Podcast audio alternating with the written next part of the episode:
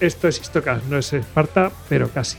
No es Zaragoza, no es Damasco, no es Valencia, no es Granada, no es Córdoba y tampoco es Jerusalén.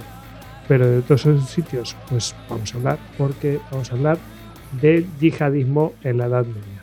Y para hablar de este tema, pues eh, tenemos a un par de invitados, bueno, excepcionales, la verdad.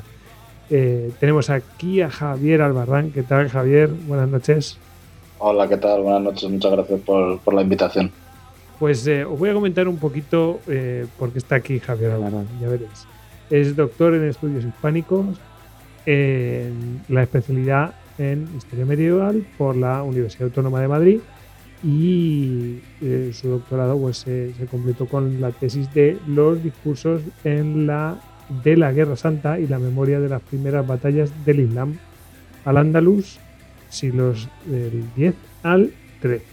Eh, es especialista en, eh, en, historia medieval del occidente islámico y ha sido, ha sido Junior Fellow del DFG Center, bueno, esto es en inglés, for Advanced Study Roman Islam, de la Universidad de Hamburgo. La verdad es que estos nombres mm, a mí se me dan muy eh, como podéis comprobar. Eh, además, eh, está investigando en aspectos transculturales de la Guerra Santa y su ritualización, como vais a ver en este programa, y la creación de espacios sagrados en el occidente islámico medieval, así como la respuesta islámica a la conquista cristiana de al Ha escrito numerosos artículos sobre ello participado en eh, también numerosos libros y escrito varios libros y tiene varias monografías dedicadas a cuestiones como los cristianos de Al-Ándalus o la respuesta islámica a las cruzas. El último libro, eh, que veremos que no es así, pero el suyo propio, es, y por es la, además la razón de por qué estamos aquí, es Ejércitos Benditos, Yihad y Memoria en Al-Ándalus, siglos del 10 al 13, eh, publicado por la editorial Universidad de Granada. Este, no sé si 2020 o 2021, Javier. Bueno, el, la fecha oficial ha sido 2020, lo que pasa es que al final no se ha comercializado hasta el 2021. Pero digamos que en lo que viene siendo el libro pone 2020. Sí, el ISBN, ¿no? a caballo entre, entre en Navidad. sí, sí. Ah, mm, por cierto, un libro, ahora, ahora comentaremos de él, eh, que bueno, mm, como vemos está totalmente relacionado con estos campos eh, en los que eh, en los que he mencionado que bueno que estás muy investigando, pero es que además eres miembro de un grupo de trabajo que después hablaremos con el otro participante, que se llama Confront Confrontatio, ¿no? si no me equivoco. Es un grupo internacional de. un proyecto internacional de investigación, ¿no? Sí, así es. Es un, es un proyecto de investigación eh, liderado, dirigido, coordinado por, por dos eh, profesores de la Universidad Autónoma de Madrid, eh, Carlos de Ayala y Santiago Palacios, dos grandes especialistas en, en, historia de la Guerra Santa y, de la, y de la Cruzada. y bueno, ahí pues estamos reunidos una serie de, investigadores, tanto del mundo eh, dedicados al mundo cristiano, sobre todo dedicados al mundo cristiano y también dedicados al mundo islámico, como mi caso, eh, bueno, en el que en ese proyecto pues estudiamos eh, la violencia religiosa en la península ibérica medieval, toda la ideología de Guerra Santa, toda la, también la violencia de la palabra, ¿no? pues todas las cuestiones de la, de, la, polémica interreligiosa, Em, las fuentes para estudiar la Guerra Santa, la memoria de la Guerra Santa, bueno, en fin, eh, todas estas cuestiones que tienen que ver con, esa, con ese enfrentamiento em, que se produjo, eh, eh, no siempre ni a todas horas, pero que se produjo entre musulmanes y cristianos en la península ibérica medieval. ¿no? Y bueno, y, y, el libro, bueno, ¿qué, ¿Qué pueden encontrar en ese libro los, oyentes? Que yo sé que al final del podcast se van a acercar seguramente, porque el contenido no tiene desperdicio. Em, ejércitos benditos, yihad y memoria en Al-Andalus. Em, bueno, Eh, ¿Qué pueden encontrar en ese libro eh, sobre este tema que no sé si ha sido de muy tratado, ¿no? Por lo menos aquí en España. Pues efectivamente el tema del, del yihad en, Al-Ándalus eh, no, no había sido, em, o de la ideología del yihad, o de la, ideología de Guerra Santa en, en Al-Ándalus no había sido producto de ningún estudio sistemático. ¿no? Hay, diversos artículos, por ejemplo, sobre el tema, eh, pero bueno, no había sido, eh, eh, no se había estudiado de forma sistemática, de forma monográfica esa cuestión. ¿no? Y de hecho, bueno, pues habitualmente había un, una, una, especie de tópico historiográfico y era que la ideología de yihad no había tenido importancia en Al-Ándalus. ¿no? Y esto pues lo, lo sostenían investigadores muy prestigiosos y muy buenos de, de la historia de Al-Ándalus, ¿no? Y bueno, pues eh, esa fue una de las razones también por las que, por las que decidí eh, eh, iniciar este proyecto que fue mi tesis doctoral, ¿no? Porque yo pues veía que por un lado existía ese tópico historiográfico y por otro lado las fuentes estaban llenas de referencias a, a, la Guerra Santa, ¿no? y pues, pues, esa, fue una, esa fue una de las razones. Y, y, bueno, pues en el libro lo que se puede encontrar es em, un estudio de, la Guerra Santa como una herramienta de poder, eh, del discurso de Guerra Santa y de yihad eh, como una herramienta de poder, como, una, como, una, eh, como un instrumento que otorga autoridad no solo al poder central, sino también a otros poderes periféricos o incluso a, a, los creyentes de forma individual. ¿no? y esta sí está em, así está dividido el libro, ¿no? Eh, hay una, cada capítulo que, está, eh, cada capítulo corresponde a un contexto determinado, contexto califal cordobés, el contexto taifal, morávide y almohade, y, em, y, a su vez están divididos pues, en, en esos discursos del yihad eh, del poder central, en discursos del yihad em, ajenos al poder central y también en aquellos elementos que identifican a la Guerra Santa. ¿no? Eh, y luego, por otro lado, el otro gran eje del, libro es, eh, es el estudio de uno de estos elementos de esos discursos de Guerra Santa, que es el de la memoria, de la memoria de las primeras batallas del Islam, de las batallas del profeta y los primeros califas, como un elemento más eh, de esos discursos de Guerra Santa en Al-Ándalus. y bueno, en fin, esto es un poco lo que, lo que se puede encontrar en, en el libro. Una evolución, un, un análisis detallado y una evolución de esos eh, discursos de Guerra Santa y de esa memoria de la Guerra Santa. Bueno, pues eh, me parece que va a ser un libro de referencia um, en esta temática, por lo menos en, la guerra peninsular, desde luego. Em, bueno, y también tenemos eh, al otro invitado de excepción, que ya mm, lo tenéis que conocer, es David Porrina González, que bueno, estuvo con nosotros en el Vistocast 76, que le entrevistamos eh, porque acaba de publicar un libro que se llama El Cid, Historia y mito de un señor de la guerra, eh, de Experta Ferro Ediciones. ¿Qué tal, David? Hola, Goyo, ¿qué tal? Encantado de, volver a pasarme por los micrófonos de, de Muchas gracias por la invitación para acompañar a, mi buen amigo y compañero Javier Albarrán.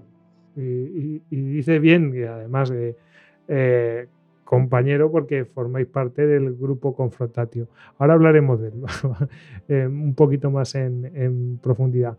Bueno, ya sé que David Porrinas es eh, licenciado y doctor en Historia Medieval por la Universidad de Extremadura, eh, cuya tesis para ser doctor pues, fue Guerra y Caballería en, en, la plena Edad Media, condicionantes y actitudes bélicas, León, siglos XI al XIII emocionante ese el libro que publicaste, es el de Cid, Historia y mito de un señor de la guerra. Eh, yo remito, vuelvo a repetir, al eh, 76, donde hablamos largo y tendido del libro eh, y hablamos bueno, de sus características. Hicimos comparaciones ¿no? entre una cosa, uno, otras obras, tal, interesante.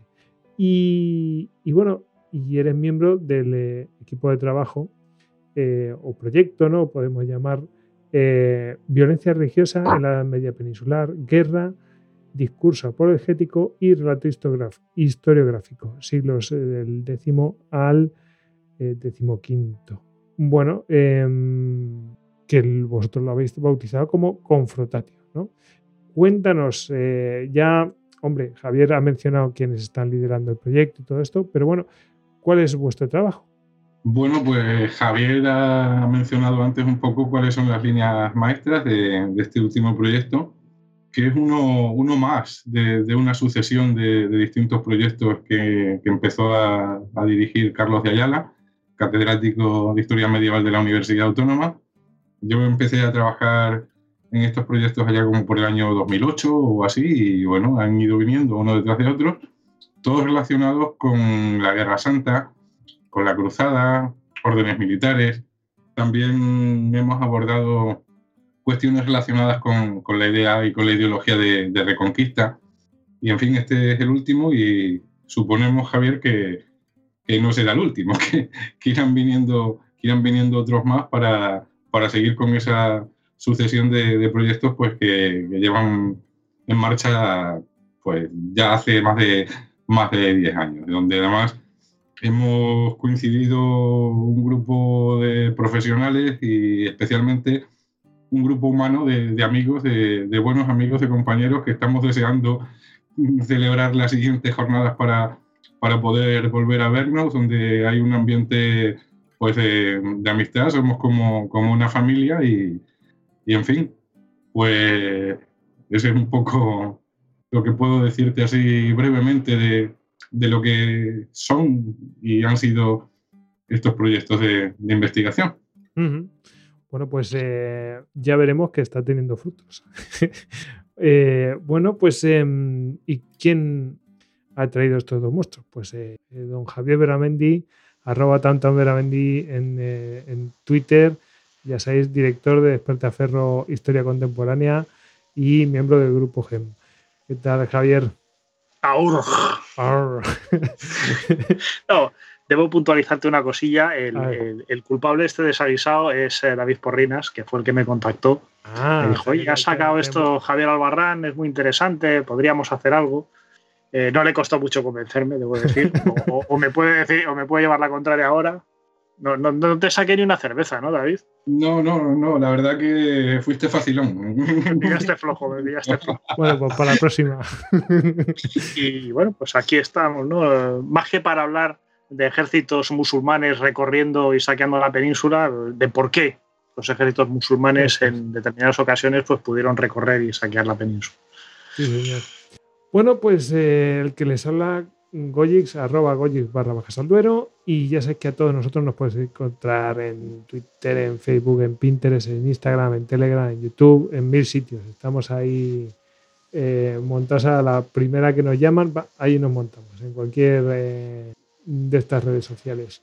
En nuestra web, istocas.com, bueno, pues eh, ahí podéis encontrar cualquier información y en eh, nuestro correo electrónico info.istocas.com, pues nos podéis escribir y bueno, pues eh, con cualquier cuestión que tengáis. En la propia web podéis dejarnos audios y en duckbelly.com podéis haceros con las camisetas de Histocast y otras de temática de historia, bueno, pues eh, bélica, bueno, todas estas cosas que hay y que, y tanto bueno, vamos a mandar un saludo y casi os dejo que digáis a quién vais a saludar, porque esto os incumbe a vosotros, David y Javier. Bueno, pues yo creo que tenemos que saludar, no David, a todos nuestros compañeros de Confrontatio, que, como ha dicho, como ha dicho David, son, no solo son compañeros, sino que son amigos. Y, que vamos, cómo echamos de menos esas jornadas y sobre todo en estos tiempos de pandemia que, no nos dejan reunirnos, ¿no? Vaya, vaya. Y además, vamos, yo por mi parte, para mí ha sido un privilegio formar parte de ese grupo, eh, porque eh, en él he desarrollado mi tesis doctoral y gracias a ese grupo he podido charlar, dialogar y comentar eh, con muchos de los autores de, trabajos que estaba leyendo para mi investigación ¿no? y, que se han convertido con el paso del tiempo en, compañeros, colegas y amigos. ¿no? Y por tanto, bueno, va, va ese saludo para ellos y también no me, no me quiero olvidar de otro buen amigo eh, nuestro, David, de, Rafael Peinado, el director de la colección Historia de, la editorial de la Universidad de Granada, que sin duda sin él eh, mi libro no habría podido ver la luz y, estoy, vamos, en deuda con él, que, es un, gran estudioso también de, la Guerra Santa y del yihad, por cierto, en este caso nazarí. Y buenísima persona. Sin duda. Sí.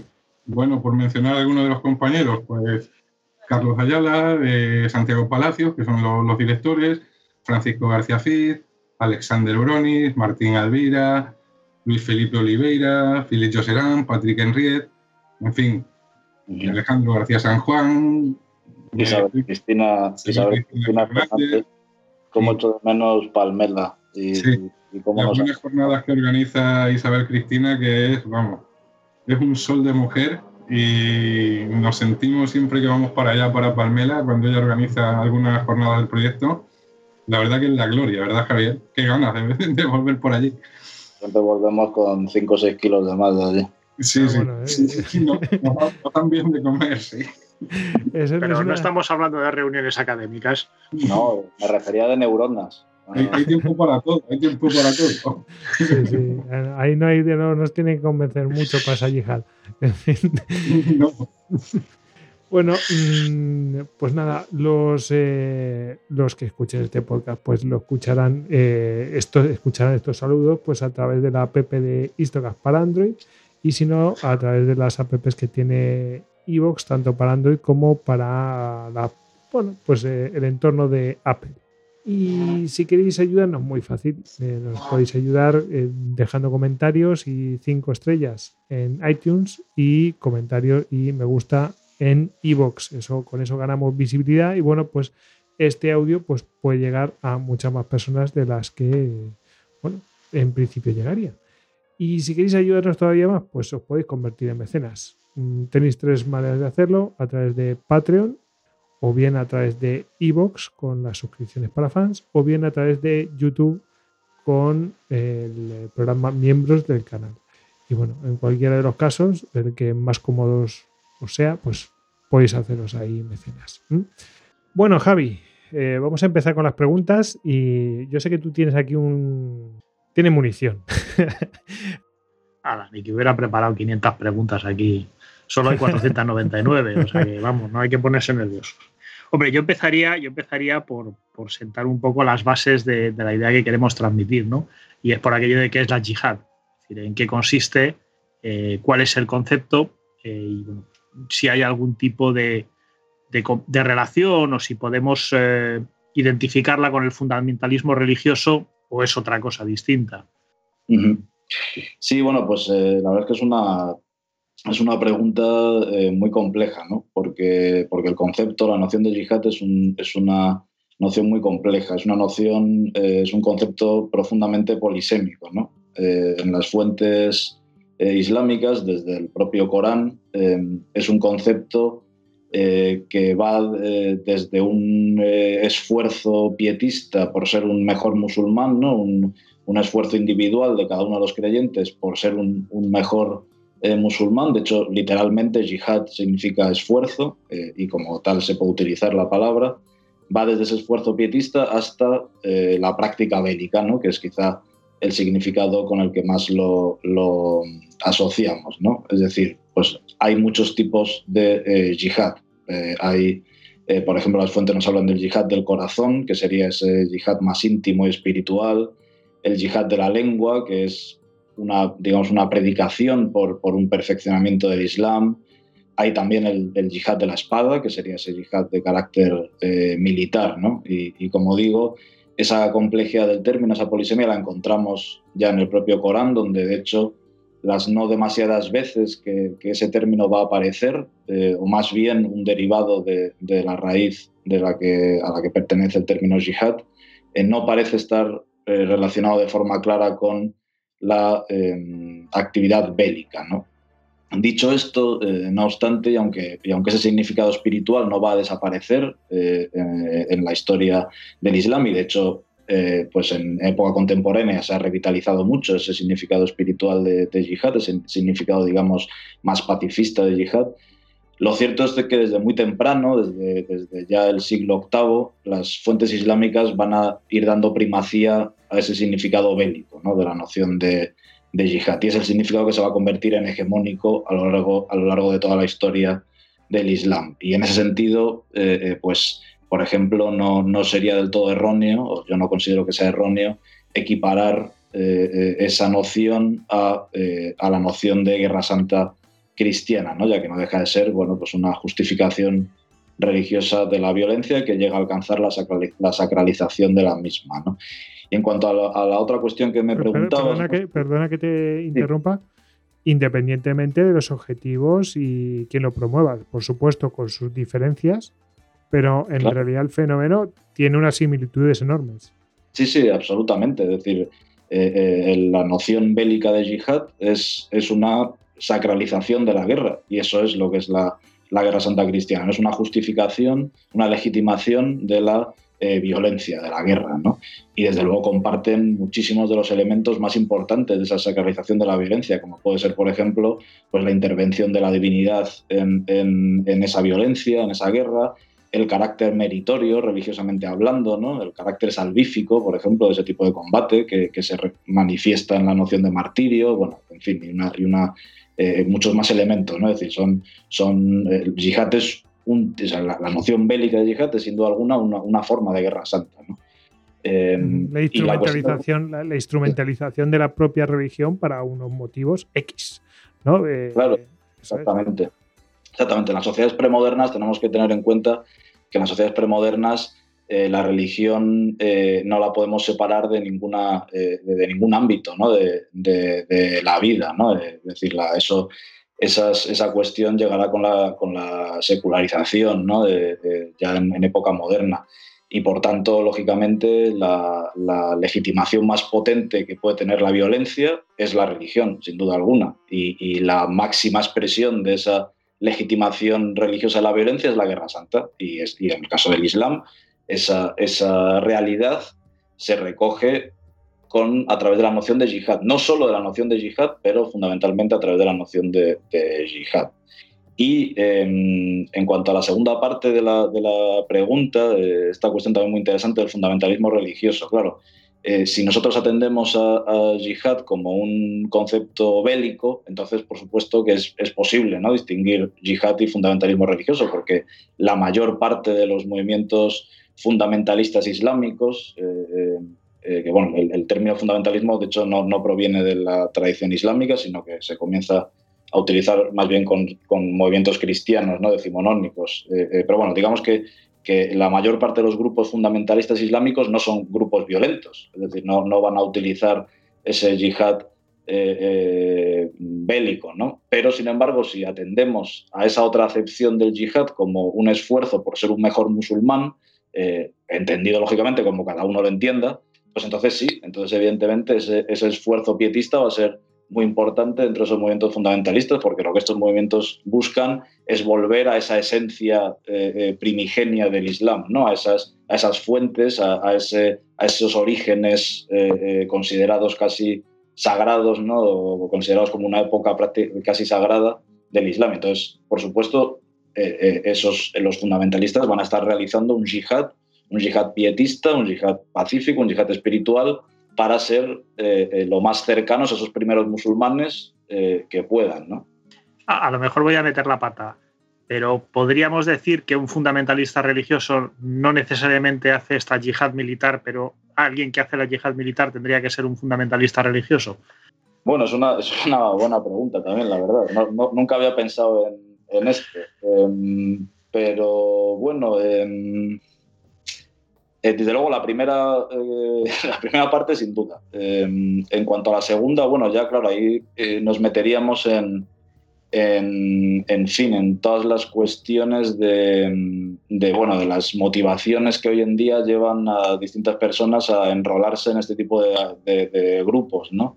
Claro, conocemos muchos casos de, que se han dado en el mundo occidental de gente que era eh, eh, que gente que considerada como gente disoluta ¿no? por parte de, de, creyentes ¿no? y que de repente sufren un cambio y se introducen en estos grupos puede ser por marginación puede ser por pobreza puede ser por sentirse identificado con algo y se comienzan a convertirse eh, en, eso que ellos creen que son buenos creyentes, eh, a, seguir la presunta ley islámica que, ellos creen seguir. Entonces, bueno, desde ese punto de vista, sí, todos esos yihadistas serían fundamentalistas porque ellos considerarían que su camino, el camino que están siguiendo como musulmanes es el, el original, ¿no? es el más cercano al profeta y a sus compañeros. Y entonces, por tanto, eh, ellos sí se considerarían, me imagino, que, fundamentalistas, ¿no? salafistas, en este caso, que es, que es el término, el propio término islámico. ¿no? Pero es, es algo complejo, la verdad, no, no me atrevería a, asegurarlo. ¿no? Mm, fenomenal. Vamos a remontarnos, si os parece, un poquillo. Vamos al momento histórico en que surge la yihad y un poco con qué objetivos. ¿no? Ya, ya nos comentabas, Javier, eh, bueno, pues los objetivos personales que puede tener una persona que practica esta yihad, eh, tanto la bélica como la, tanto la de la espada como la del corazón, nos decías, pero me interesan también los objetivos que pueda tener la persona que predica o que promueve, es decir, para qué se, convoca una, una, yihad, ¿no? Bueno, pues claro, aquí también dependerá del contexto en el que nos movamos, pero si, si por ejemplo nos centramos en, el caso bueno, el, Islam medieval, los siglos clásicos, incluso el caso del Andalus, eh, pues habrá diferentes eh, eh, motivos. En primer lugar, habitualmente esas, las campañas de yihad se van a, se van a convocar como un mecanismo de poder para dirigir una, una expedición militar contra un enemigo que es conceptualizado como un enemigo de Dios, como un enemigo de la comunidad islámica. ¿no? Eh, claro, ese, ese, ese enemigo, esa, esa, campaña muchas veces se va a dirigir al exterior, al exterior de las fronteras de, de ese poder eh, islámico, sea el poder cordobés o sea el poder eh, del Cairo fatimino.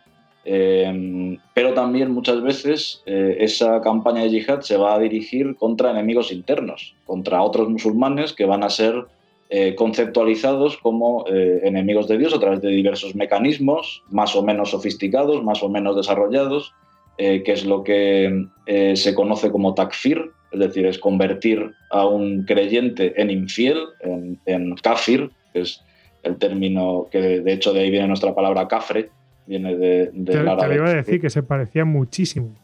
Sí, sí, pues de ahí viene, claro, porque el infiel no deja de ser el ignorante, ¿no? Y entonces de ahí viene el, el cafre, ¿no?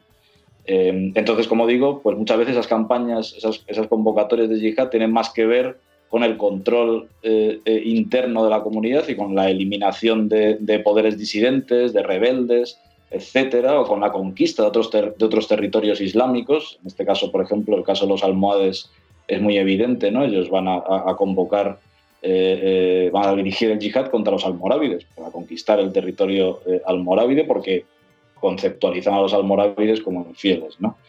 Eh, pero bueno, siempre van a tener... Es, eh, curioso porque eh, esos en principio también eran más radicales que lo que había previamente, ¿no?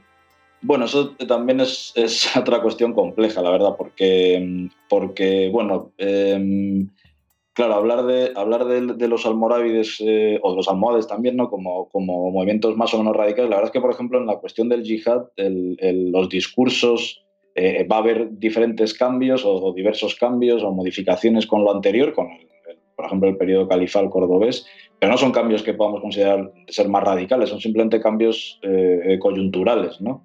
por ejemplo, con la propia conceptualización de Al-Ándalus, ya no como el centro del poder de, esos, de, esos estados, entre comillas, islámicos, sino como una gran frontera. ¿no? Pero al final los discursos, el, discurso de Guerra Santa del Califato Cordobés y el de Almorávides y Almohades es, o sea, contiene los mismos elementos. Es decir, no podríamos hablar de una mayor o menor radicalización en ese sentido. Eh, luego, en cuanto a su propia concepción de la, de la religión, eh, bueno, los almorávides van a, van a continuar eh, o digamos que van a, consolidar algunos cambios que ya se venían produciendo en el, en el contexto cordobés, como por ejemplo eh, la alianza entre el poder cordobés con los ulemas eh, maliquíes, ¿no? Eh, de una escuela jurídica maliquí que era la predominante en el occidente islámico medieval. ya Córdoba había dado una, preeminencia clara a esta escuela y, los almorávides lo que van a hacer es consolidar esa alianza. ¿no?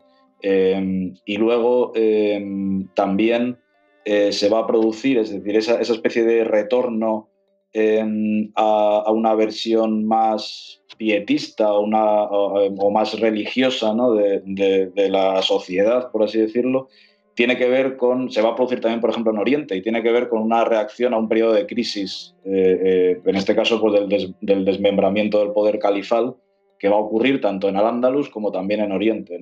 Y entonces, frente a ese desmembramiento, lo que va, se va a producir es un proceso que se conoce como la revitalización eh, sunní, que, bueno, que, que, lo que lleva es eso, es a una, este proceso eh, de, crisis lo hemos sufrido porque hemos abandonado eh, la senda de los buenos musulmanes, entonces tenemos que volver a ella.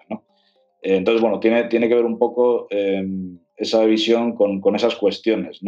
Y también, por supuesto, con una propaganda que, en, torno a los almorávides pusieron en marcha los almohades, ¿no? como curiosamente, como, bueno, como unos, una especie de alfaquíes intransigentes.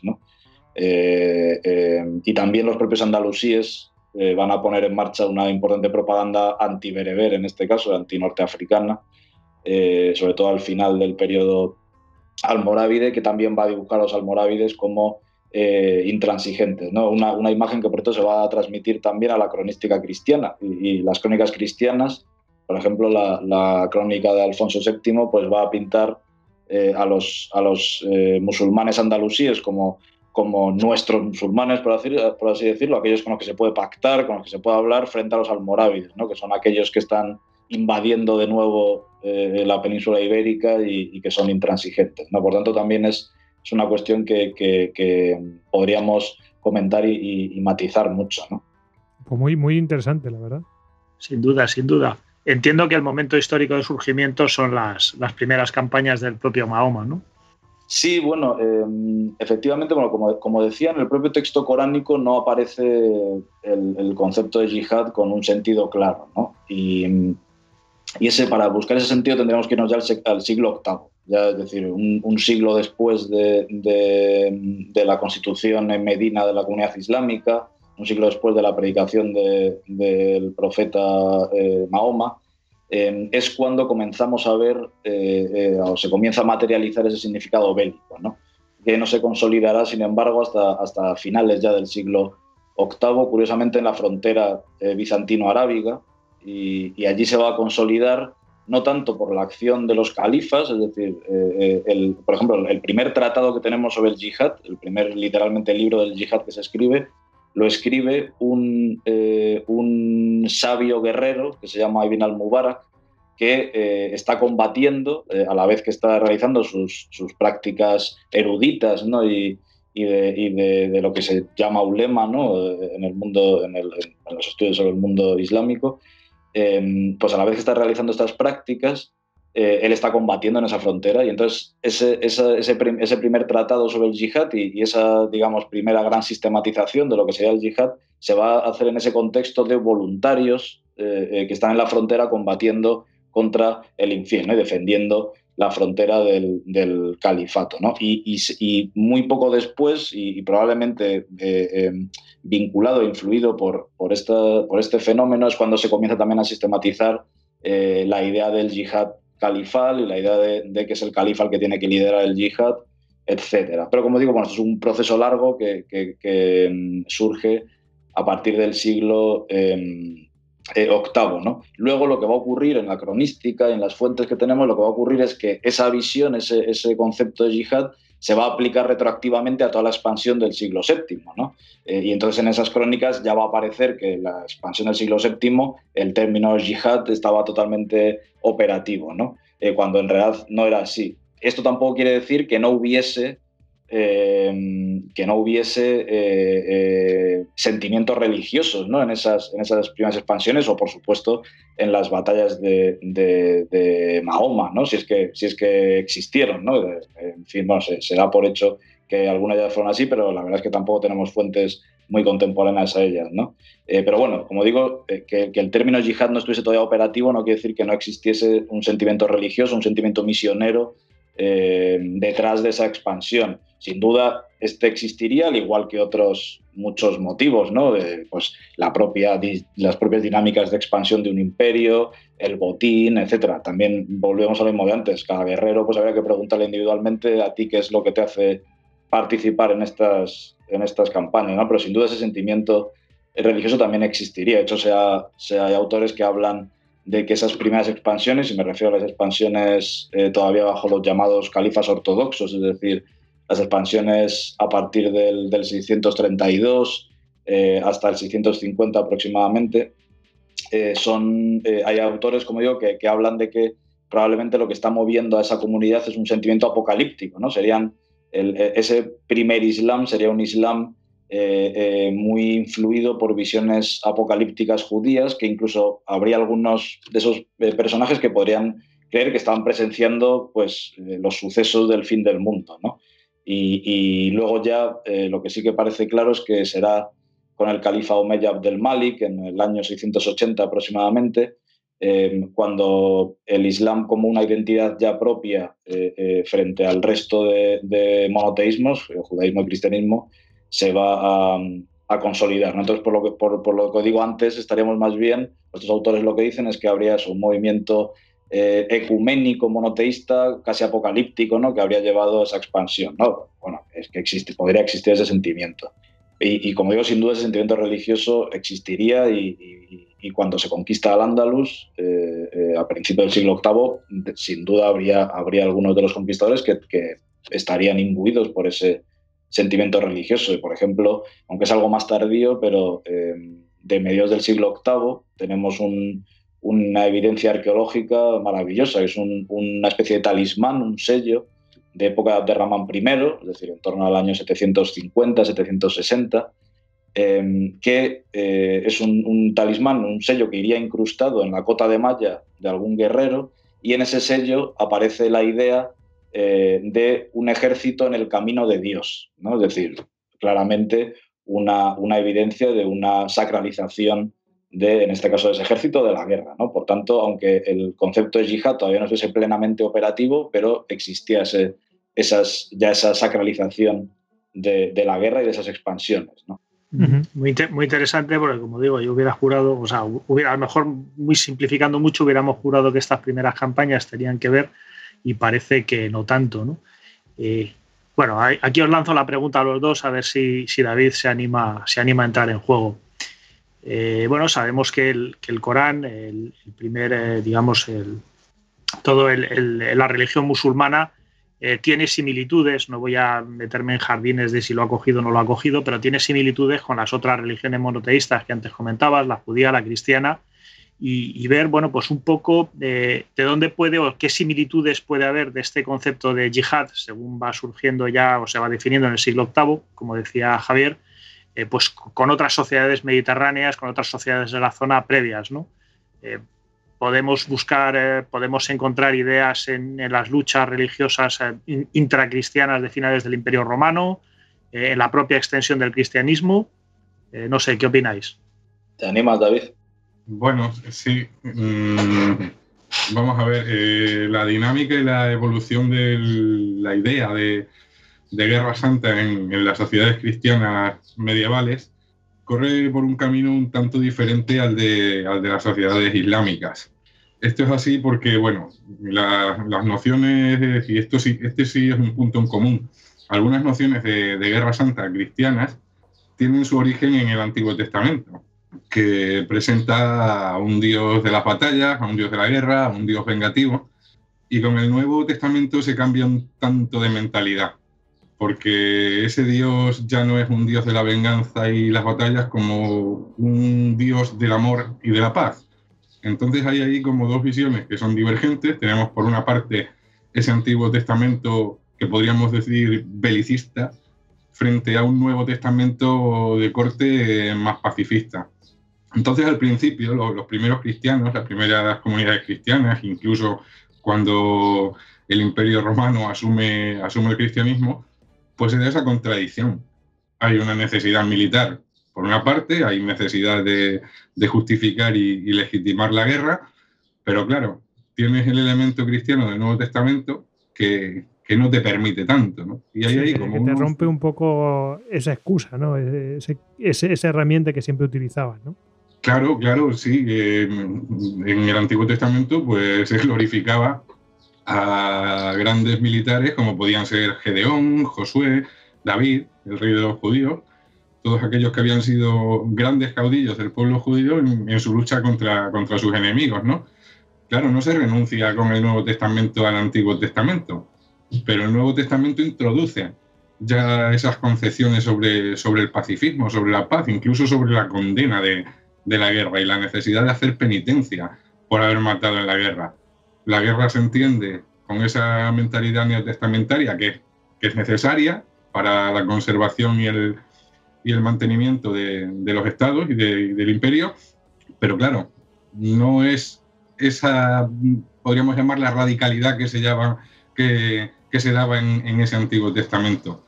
Y en esos siglos altomedievales sucede algo muy importante, que es la impregnación de esas sociedades ya tardorromanas con el elemento germano, el elemento germánico. Y a partir de esa fusión de las sociedades germanas y las sociedades tardorromanas cristianas, pues surge una nueva sociedad que tiene como aglutinante precisamente el cristianismo. Y hay que ir ajustándose. Y será en los momentos de debilidad, de crisis y de ataques que sufren esas nuevas sociedades cristianas cuando se activará de alguna forma esa idea de guerra santa. Por ejemplo, durante, durante el periodo carolingio, donde vamos a tener pues, rituales de batalla que, están cristianizados, donde vamos a tener obispos y abades guerreros, que son otros de los elementos propios de, la idea de guerra santa en, el mundo cristiano, y se va a ir avanzando así hasta llegar al siglo XI, en, el cual, a partir de mediados del siglo XI, se produce un fortalecimiento papal un fortalecimiento de, la hierocracia papal, los intentos soberanistas del papado por imponerse a todos los poderes temporales, y a partir de ahí se activará esa guerra santa, esa idea de guerra santa que tiene varios elementos, también empleando como base parte de una ideología que había venido gestando, que había venido generando la orden de Cluny. Hay que pensar que algunos de esos papas reformadores del siglo XI, el propio Urbano II, que va a predicar la primera cruzada, fue en principio un monje cluniacense. Y los monjes cluniacenses lo que habían hecho era identificar a los monjes con los caballeros. Los monjes tenían como obligación en esa eh, ordenación trifuncional de, de la sociedad, pues combatir contra los enemigos espirituales a partir de cantos, a partir de rezos, y los caballeros, o los buenos caballeros, a diferencia de los malos caballeros, debían combatir a los enemigos de la sociedad cristiana, especialmente a los enemigos de la iglesia. Y es por ello que van a surgir movimientos como los de la, paz de Dios y, una serie de ideales que van a ir un poco allanando el camino a que cuaje esa idea y práctica de la cruzada a, finales del siglo XI. Entonces lo que decía, que son como desarrollos distintos y eso sí, en las zonas de, contacto, las zonas donde pueden converger o relacionarse sociedades islámicas y sociedades cristianas, pues se van a producir intercambios, obviamente. Intercambios de, ideas de, Guerra Santa. Y además, las reacciones de una parte y de la otra van a motivar una reactivación también de, la Guerra Santa. Y eso es un, fenómeno que se puede apreciar claramente en la península ibérica, en esa llamada reconquista, pero también se puede apreciar en, el ámbito del reino latino de Jerusalén que surge después de la primera cruzada. Javier lo conoce perfectamente, en, el contexto de la, Tercera Cruzada, por ejemplo, cuando se produce esa especie de pugna entre Ricardo Corazón de León y, Saladino, como también ante la posibilidad de perder determinadas ciudades, determinados territorios, pues los distintos poderes islámicos y también cristianos van, van a activar la, la, idea de guerra santa o las distintas ideas que componen eso que se llama guerra santa. No sé qué opina Javier al respecto.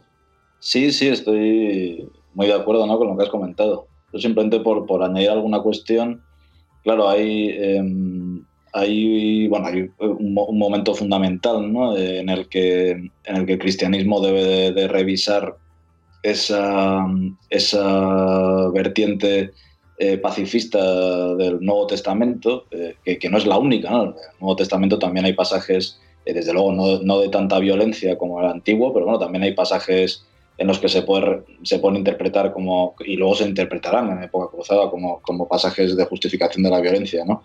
Pero bueno, en este momento, lógicamente, es la adopción del cristianismo por parte del Imperio Romano. Eh, evidentemente ahí, em, bueno, eh, eh, el, matar ya no, ya no puede ser un pecado absoluto, ¿no? entonces, bueno, ahí se debe de revisar esa, esa concepción. Y eso, por ejemplo, lo hará, bueno, pues eh, eh, San Agustín, por ejemplo, con la sacralización del concepto de guerra justa, ¿no? Eh, pues eso es un momento, yo creo que fundacional de todo el, desarrollo de la idea de guerra santa cristiana, ¿no?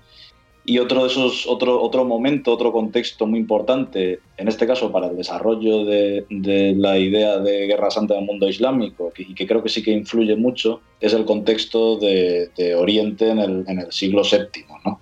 Eh, y me refiero eh, sobre todo a las, a las, batallas de Heraclio. ¿no?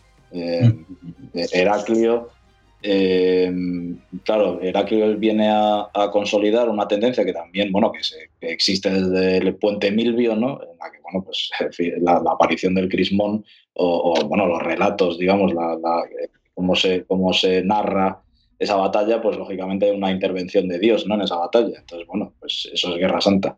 Em, pero claro, Heraclio va, va, a llevar a la máxima expresión esa idea ¿no? de, de, la, de, la, presencia de Dios en la batalla. ¿no? Y, pues, por ejemplo, con la cuestión de la, de la utilización de la Veracruz, eh, etcétera. ¿no? Heraclio, eh, por ejemplo, hemos conservado a través de fuentes em, eh, posteriores, pero que, remiten a, probablemente autores eh, de la época de Heraclio, eh, arengas de batalla de, Heraclio, en las que ya está plenamente la noción de martirio manifiesta, ¿no? la misma noción que aparece en el Corán. Sabemos, por ejemplo, que en los ejércitos de Heraclio estaban participando esas tribus confederadas árabes.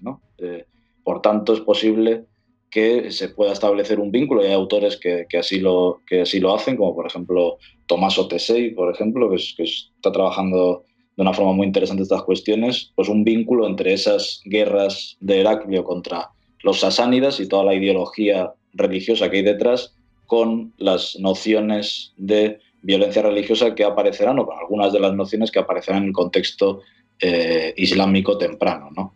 Eh, también eh, hay autores que, están investigando em, toda la cuestión de la piedad militante ¿no? y, de, em, las cesis eh, em, militantes que existían en, las comunidades monacales orientales, ¿no? en, el, siglo previo al surgimiento del Islam y en el contexto del surgimiento del Islam. Estamos unas, ante unas comunidades monacales que no son las comunidades monacales de retiro eh, que, todos nos imaginamos, sino comunidades monacales que, están predicando y extendiendo el cristianismo de una forma muy activa y muchas veces muy violenta. Em, y de hecho hay una tradición, em, un hadith, un, dicho del profeta eh, Mahoma, que em, viene a vincular directamente la idea de yihad con la ascesis y el monacato. Eh, hay un término en árabe que es el término de rahbanilla, que es de donde viene el término ruhban, que es monje, em, que se suele traducir por ascesis o monacato. Y en este dicho del profeta se vincula directamente, lo que viene a decir es que el, el, monacato, la ascesis de los musulmanes es el yihad, ¿no? Y dejando ahí, bueno, jugando con esa ambigüedad del término yihad, desde ese esfuerzo pietista a la guerra, ¿no? Es decir, que sí que hay, eh, aunque como muy bien ha dicho David, eh, eh, la consolidación de, la Guerra Santa eh, va a tomar caminos diferentes, pero sí que hay muchos elementos por los que, por los que se puede trazar cierta continuidad. Y de hecho los musulmanes lo hicieron. curiosamente, las crónicas islámicas, sobre todo ya las grandes crónicas del siglo IX, del siglo X, van a, algunas de ellas, van a representar esa expansión islámica como una eh, sucesión de las guerras de religión de Heraclio. Eh, digamos que estaban continuando con las guerras contra los paganos que había realizado Heraclio. Heraclio además es un personaje que tiene una imagen muy positiva en todo el mundo islámico. Eh, de hecho, mm, corre la tradición de que se habría convertido al Islam, pero al final no lo habría hecho público por no perder su posición ante la, ante la corte, ¿no? y, a través de unas cartas que le habría enviado el propio profeta y demás. Es decir, que, la figura de Heraclio es clave ¿no? para ver estas influencias y esta, y esta continuidad en las ideas de, Guerra Santa. ¿no? Sí, Heraclio... Ah, perdón, David, sí, sí. No, no, perdón, que es muy breve. Claro, lo decía antes, ¿no? Bizancio no deja de ser una de esas zonas de contacto entre, entre el mundo islámico y, y el mundo cristiano, ¿no?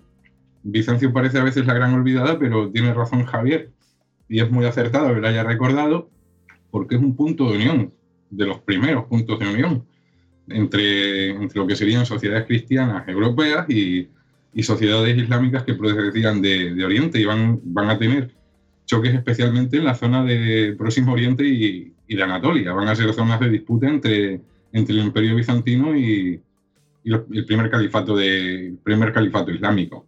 Entonces es normal que haya esa retroalimentación en ese punto en concreto. Nada, simplemente eso, que me parece muy oportuno la, muy oportuna la mención a Bizancio y la mención a Heraclio que, que acaba de hacer Javier para, para entender un poco la evolución de, de las ideas de, de, Guerra Santa a uno y al otro lado, ¿no? Totalmente de acuerdo. De hecho, eh, como he comentado antes, ese primer tratado de yihad que se escribe, se escribe en la frontera bizantino-arábiga. Es decir, es esos, son esos voluntarios que están luchando en esa frontera, ¿no? Y por tanto es un, es un punto fundamental, aunque curiosamente la, la, Iglesia bizantina, si se le puede llamar así, nunca llegó a sancionar la idea de Guerra Santa, igual que sí lo va a hacer la Iglesia occidental. Eh, la Iglesia, es decir, eh, eh ortodoxamente hablando, si se puede decir, en Bizancio nunca existió Guerra Santa, ¿no? Aunque lógicamente en un nivel, digamos, eh, por debajo de esa ortodoxia, como en esas arengas de Heraclio, sí que se puede ver con claridad. Y Heraclio también es fundamental, y eso lo sabe David muy bien, en, la, en, los cruzados, para los cruzados. Es una figura, para ellos es una, es una figura de esa memoria de la Guerra Santa, ¿no? Y será una figura a reivindicar por los, por los propios cruzados, ¿no? Sí, un, un referente es que sucede algo muy curioso entre lo que sería el mundo occidental y el mundo bizantino, y, y la clave es el papado. ¿no? El papado como se configura, o lo equivalente al papado tal y como se configura en Bizancio, pierde esas funciones militares que, que va a ganar en, en, Occidente a través precisamente de, de, la apropiación, de alguna forma, de la idea de Guerra Santa. ¿no? Al fin y al cabo, quien, quien estimula la cruzada, que es como, considerada como la culminación de, la idea de Guerra Santa va a ser el Papa. En Bizancio esas funciones serían más asumidas por los emperadores, porque no tienen una, una sociedad cristiana dividida en distintos principados, reinos, como, como sucede en el mundo occidental. En Bizancio hay otra dinámica y el poder del emperador siempre va a estar por encima del poder de, del principal líder eclesiástico. Aquí, sin embargo, en Europa va a haber una, una disputa muy dura, la famosa querella de las investiduras entre papado y entre emperador. Emperador que sería pues, como un vestigio de lo que habría sido el, el emperador carolingio ya con el nuevo imperio eh, germánico, ¿verdad? Son, tienen como construcciones distintas en cuanto al poder, ese mundo bizantino y ese, y ese mundo cristiano, y, es tal vez por eso por lo que la dinámica de la Guerra Santa no avanza en el mundo bizantino como si lo haría en, en el mundo cristiano occidental. Mm. Bueno, iba a decir antes, Goyo, es la segunda vez que nos recomiendan un, a Heraclio. Sí, sí. Yo creo que al final tendremos que hacer un, un, programa sobre Heraclio. No, no va a haber más remedio que, que Heraclio, el inventor de la Guerra Santa, puedes llamarlo así. Tendremos que sacrificarnos. Eh, pero como, curiosidad, eh, el anterior programa lo hicimos de mm, la batalla de Manzikert, eh, que al final estamos viendo ahí ese, ese sector que es súper interesante, al punto que siempre que se habla de esto de, de Juego de Tronos y no sé qué, cuando hablan de, de, desembarco del rey, vamos, es que Bizancio era aquello, eso, vamos, básicamente. en fin. Em, bueno, eh, pues seguimos con las, con las preguntas, Javi. Venga, vamos a, plantarnos en un año concreto, 711. Los musulmanes cruzan el estrecho. Eh, la península ibérica en ese momento ha sufrido pues, ya unas cuantas invasiones. ¿no? Bueno, ha estado la expansión cartaginesa, en teoría por motivos más, más económicos. la romana más imperialista, eh, los diferentes pueblos germánicos que buscan un lugar para asentarse. Llegan los musulmanes, eh, además invitados o, en fin, facilitado el paso por, por las disputas dinásticas de los propios visigodos y se expanden por la península. Eh, estamos ante una yihad, es una simple conquista territorial, un poco cómo se puede distinguir un fenómeno de otro, de toda esta expansión del mundo musulmán, pues a partir de, de, digamos, como comentabas antes, de los primeros califas. ¿no? Sí, bueno, eh, la conquista de Al-Ándalus, eh, en primer lugar, eh, tenemos que decir que es una, es una conquista que, refleja una expansión imperial. Es decir, lo que está ocurriendo es que hay un, imperio, el, califato Omeya de Damasco, que está en un proceso, bueno, que es sucesor de, esos primeros califas musulmanes y que está en proceso de expansión y Al-Ándalus es eh, reflejo de ello. ¿no? Hay, un control eh, bueno, directo en, la medida de lo, que, era posible para el siglo, para principios del siglo VIII, pero por ejemplo, eh, nos hemos encontrado en, los, en las rutas que los ejércitos musulmanes van a seguir en la península ibérica, pues hemos encontrado monedas que son las mismas que se están utilizando en, en otras partes del imperio, que son para pagar a esos eh, soldados. ¿no? Eh, hemos encontrado, por ejemplo, unas fuentes muy interesantes que son unos eh, precintos, unos sellos que se llaman los, los, precintos de la conquista, ¿no? que sirven pues, para sellar, algunos son de pactos, otros son de botín, en fin, es una empresa imperial de conquista. ¿no? Pero claro, estamos también ante un imperio, el Califato Medio de Damasco, que ya se identifica con una religión, eh, eh, que en este caso es el Islam, como he dicho, desde finales del siglo VII, desde ese califa omeya Abd al-Malik, eh, ese constructor de la cúpula de la roca en, Jerusalén, pues esa identidad islámica queda definida frente a los otros, ¿no? frente a los otros monoteístas. Y por tanto esa, expansión imperial viene con una religión, ¿no? que es el Islam. y por tanto es, probable que parte de esos, de esos eh, eh, soldados, de esos guerreros que forman eh, parte de esa expedición de conquista, pues estuvieran también movidos por ese sentimiento religioso misionero, ¿no? de expandir el Islam, de expandir las fronteras del Islam, ¿no? aunque muchos otros estarían simplemente movidos por ese pago que recibían o por ese botín que podían eh, conseguir. Pero si hubiese que definir de alguna forma, eh, eh, la definición más exacta yo creo que sería la de una expansión imperial que se va a legitimar de distintas formas y una de ellas va a ser lógicamente la legitimación religiosa. Luego, como todavía en ese 711, en esos principios del siglo VIII, la, noción de yihad no está plenamente operativa, no está plenamente fijada. Luego las crónicas posteriores ya nos hablarán del 711 como, un, eh, como una campaña de eh, yihad y, eh, y, utilizarán también, por supuesto, otra de las, otra de las nociones fundamentales para la guerra santa islámica, que es la noción de Fath, que literalmente significa apertura, ¿no? es decir, es la apertura de un nuevo territorio al Islam. es una conquista, es un verbo que significa que se utiliza para los territorios que son conquistados eh, por primera vez por los musulmanes. ¿no? Y así es como se llamará la conquista del Ándalus en las fuentes árabes, será el Fath al-Ándalus, será la apertura al Islam de al-Ándalus, de la península ibérica. Es decir, que posteriormente la narración de esa empresa se va a teñir absolutamente de tintes eh, religiosos y se va a sacralizar. Eh, pero eso es parte de su justificación, es parte de su, narrativa justificadora. Lo que es es una expansión eh, imperial de un, califato, de un imperio en, expansión hacia Occidente y hacia Oriente. Perdóname, te estoy escuchando y se me ocurre una pregunta maligna. El, combatiente. las preguntas de Javier. no, no, no, está. ¿El combatiente que va a la Guerra Santa cobra?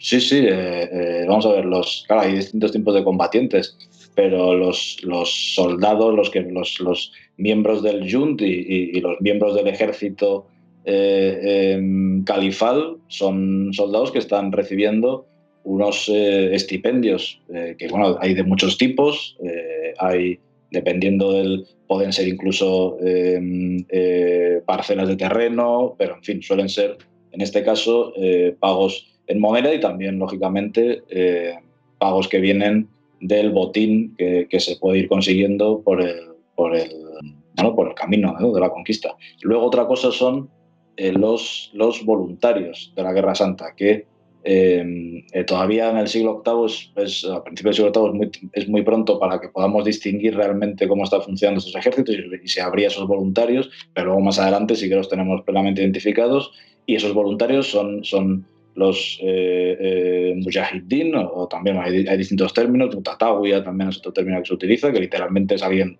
voluntario, y esos son personas de todo tipo que por voluntad propia van eh, con sus propios medios y sin estar obligados a ello, van a eh, participar o bien eh, se van a encaminar a la frontera a ver lo que encuentran allí, a, unirse, por ejemplo, a alguna fortificación, a alguna guarnición, o bien se van a unir a una expedición califal, a una expedición centralizada, pero por sus propios medios. y entonces esos, no, esos pueden participar del botín, pero no cobran, no, no, no tienen un, no forman parte del ejército, ¿no? Muy bien, pues eh, vamos a cambiar de bando, vamos a pasar al otro lado de la colina, como decía Lidelhardt. a ver.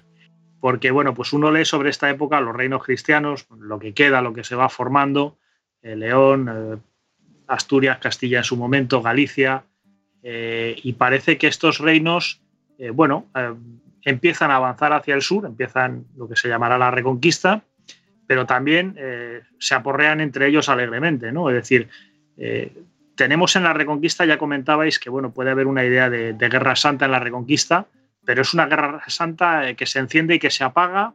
Es decir, ¿cómo se justifica eh, dentro de este concepto de guerra santa cristiana el, bueno, pues primero me voy a pegar con el rey de León y luego me voy a pegar, eh, voy a ir hacia Zaragoza o voy a bajar hacia, hacia Toledo, ¿no? Bueno, pues la verdad es que las fuentes de ese periodo, las fuentes cristianas son bastante parcas en detalles y las argumentaciones que se suelen emplear entroncan más con lo que es el concepto de guerra justa que con el de guerra santa. Y de hecho las primeras nociones de eso que luego con los siglos se va a llamar reconquista están más relacionadas con la idea de guerra justa que con la idea de guerra santa. La legítima recuperación de unos territorios que habrían pertenecido, eso sí, a antepasados cristianos y la necesaria e ineludible eh, necesidad de, expulsar a, aquellos que, habían arrebatado esos territorios, que, eran los musulmanes. ¿Cómo justifican las peleas estas intracristianas? Bueno, pues es una lucha de reinos y una lucha de territorios. El elemento de la guerra justa puede estar presente, ahí es más difícil encajar el de la guerra santa, y lo que sí se va a dar posteriormente, especialmente a partir del siglo XI con esa nueva ideología cluniacense y también papal, es que vamos a encontrar elementos de guerra santa en el argumentario de las guerras entre distintos poderes cristianos. Es un fenómeno que, que se aprecia claramente, por ejemplo, en la historia compostelana, que manda elaborar Diego Gelmírez, el primer arzobispo de Santiago de Compostela, que justifica y legitima sus combates contra sus enemigos cristianos recurriendo a argumentos tanto de guerra justa como de guerra santa. Y también recurriendo al Antiguo Testamento, precisamente. Espera, espera, ¿me estás diciendo que utilizaba ese tipo de argumentos para guerrear a los propios cristianos?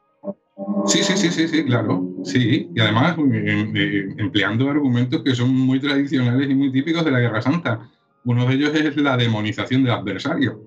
Sí, estos tíos en realidad son unos herejes o cualquier cosa que se le ocurriera, ¿no? Eh, claro, en Sucede lo mismo que en, el mundo islámico. Aquel que se aleja de la ortodoxia, o que yo entiendo que se aleja de la ortodoxia, o simplemente aquel que se convierte en mi enemigo y me disputa un territorio, pues está atacando a un poder que es sagrado.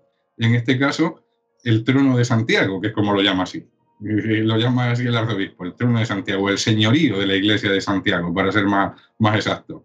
La antigua nobleza gallega en disputa de esos territorios con el arzobispo de Santiago, pues son considerados herejes o, algo parecido a, herejes, a, infieles, a gente que está atentando no ya solo contra el poder territorial que representa el arzobispo, sino contra el propio Santiago. Y se produce una, emulación de las mismas concepciones que habían empleado papas desde Gregorio VII al identificar el señorío de Roma con, con San Pedro, precisamente. Diego Gelmírez va a hacer exactamente lo mismo en, ese señorío de, Santiago con la figura del, obispo, eh, o sea, del, apóstol Santiago. Con lo cual, todo aquel que atente contra los intereses de, de Gelmírez, que es el vicario de, de, Cristo en la tierra, en ese señorío, pues es un enemigo de la fe. Y se puede legitimar la lucha contra él con argumentos de, no ya solo de guerra justa, mm, basada en derecho, porque la guerra justa, las argumentaciones principales son jurídicas, ¿no? sino también con, con un argumentario de la guerra santa y con esa demonización de, del adversario, que es algo muy típico, pero que también sucede en el mundo islámico. También se produce esa demonización de, del adversario, que es uno de los elementos que configuran ese conjunto de ideas que, que llamamos guerra santa. ¿no? no sé si Javier está de acuerdo con eso. Sí, sí, totalmente. Eh, así es, como, como ya decía antes, ¿no? muchas veces esas, esa guerra santa no se va a dirigir contra, contra infieles propiamente dicho, ¿no? es decir, contra, contra cristianos en el caso del Andalus, sino, sino contra otros eh, musulmanes que, bueno, por, como decía David, eh, por, por, cualquier razón, pues se han convertido en eh, enemigos del, del, poder central. y bueno, por ejemplo, en el caso del califato cordobés, pues los, los, disidentes de Zaragoza, fundamentalmente algunos de los gobernadores tujibíes de Zaragoza, pues van a ser objeto de eh, campañas que podríamos perfectamente denominar de guerra santa, en las que, por ejemplo, se les va a, demonizar utilizando el concepto de eh, hipócrita. Se va a decir que son unos hipócritas, eh, que es un concepto coránico que hace referencia a aquellos que en época de Mahoma decían que eran musulmanes, pero en realidad no lo eran. y entonces son uno de los enemigos tradicionales del profeta. ¿no? pues se va a utilizar, por ejemplo, ese, ese concepto para esos para esos, eh, esos eh, gobernadores de Zaragoza. Por ejemplo, el caso de Ibn Hafsun es claro, ¿no? Ibn Hafsun, bueno, hay el debate de si se llega a convertir el cristianismo, pero desde luego esta idea la va a, utilizar hasta la extenuación del poder cordobés para conducir eh, una campaña de guerra santa contra ese rebelde que desde Bobastro estaba poniendo en jaque al, a, a, los omeyas, ¿no? Y en todos los periodos nos vamos a encontrar Em, em, ejemplos similares. O, por ejemplo, también otra, otra cuestión eh, muy interesante en este sentido es campañas de yihad que sí que van a tener como objetivo final el, territorios cristianos, pero que de camino van a, a, desviarse eh, para eh, bueno, pues, castigar a ciertos rebeldes. ¿no? Entonces se va a utilizar el marco de una campaña de yihad para castigar a esos rebeldes con la justificación de que no se habían unido a esa campaña de eh, yihad, ¿no? cuando lógicamente el, eh, vamos, el, interés por atacar a esos rebeldes era previo ¿no? a, esa, campaña de yihad. Y en cuanto a la cuestión de la reconquista, em, claro, tiene, tiene, vamos, tiene muchísima, muchísimo que ver ¿no? con, con, la cuestión del yihad en el sentido de que la reconquista no es más que una ideología de justificación de la violencia y de la expansión, ¿no? Eh, y, es decir, la ideología de reconquista, esa ideología eh, neogótica, eh, pues es eso, es una justificación de, del poder político y de la violencia que ejerce, muchas veces expansiva, contra los territorios andalusíes, que ejerce ese poder político, ¿no?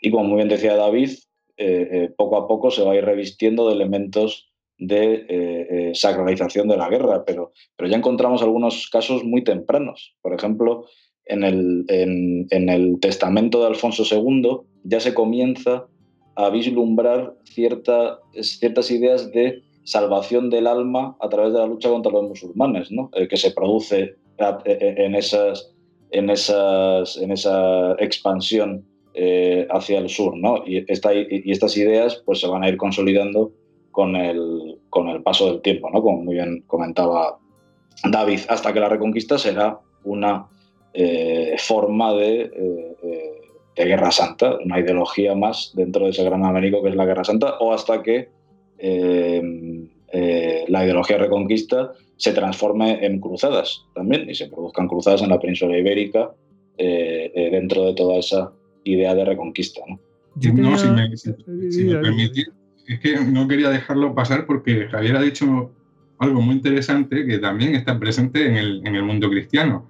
Y es como en ocasiones la, la, Guerra Santa se desvía hacia objetivos que, que no son los primigenios, que no son eh, los principales o los primeros que han dado pie a una determinada campaña. ¿no? Tenemos el ejemplo de la Cuarta Cruzada, que se produce a principios del siglo XIII y que por primera vez una, una cruzada se, se, lanza contra enemigos que no son musulmanes. ¿no?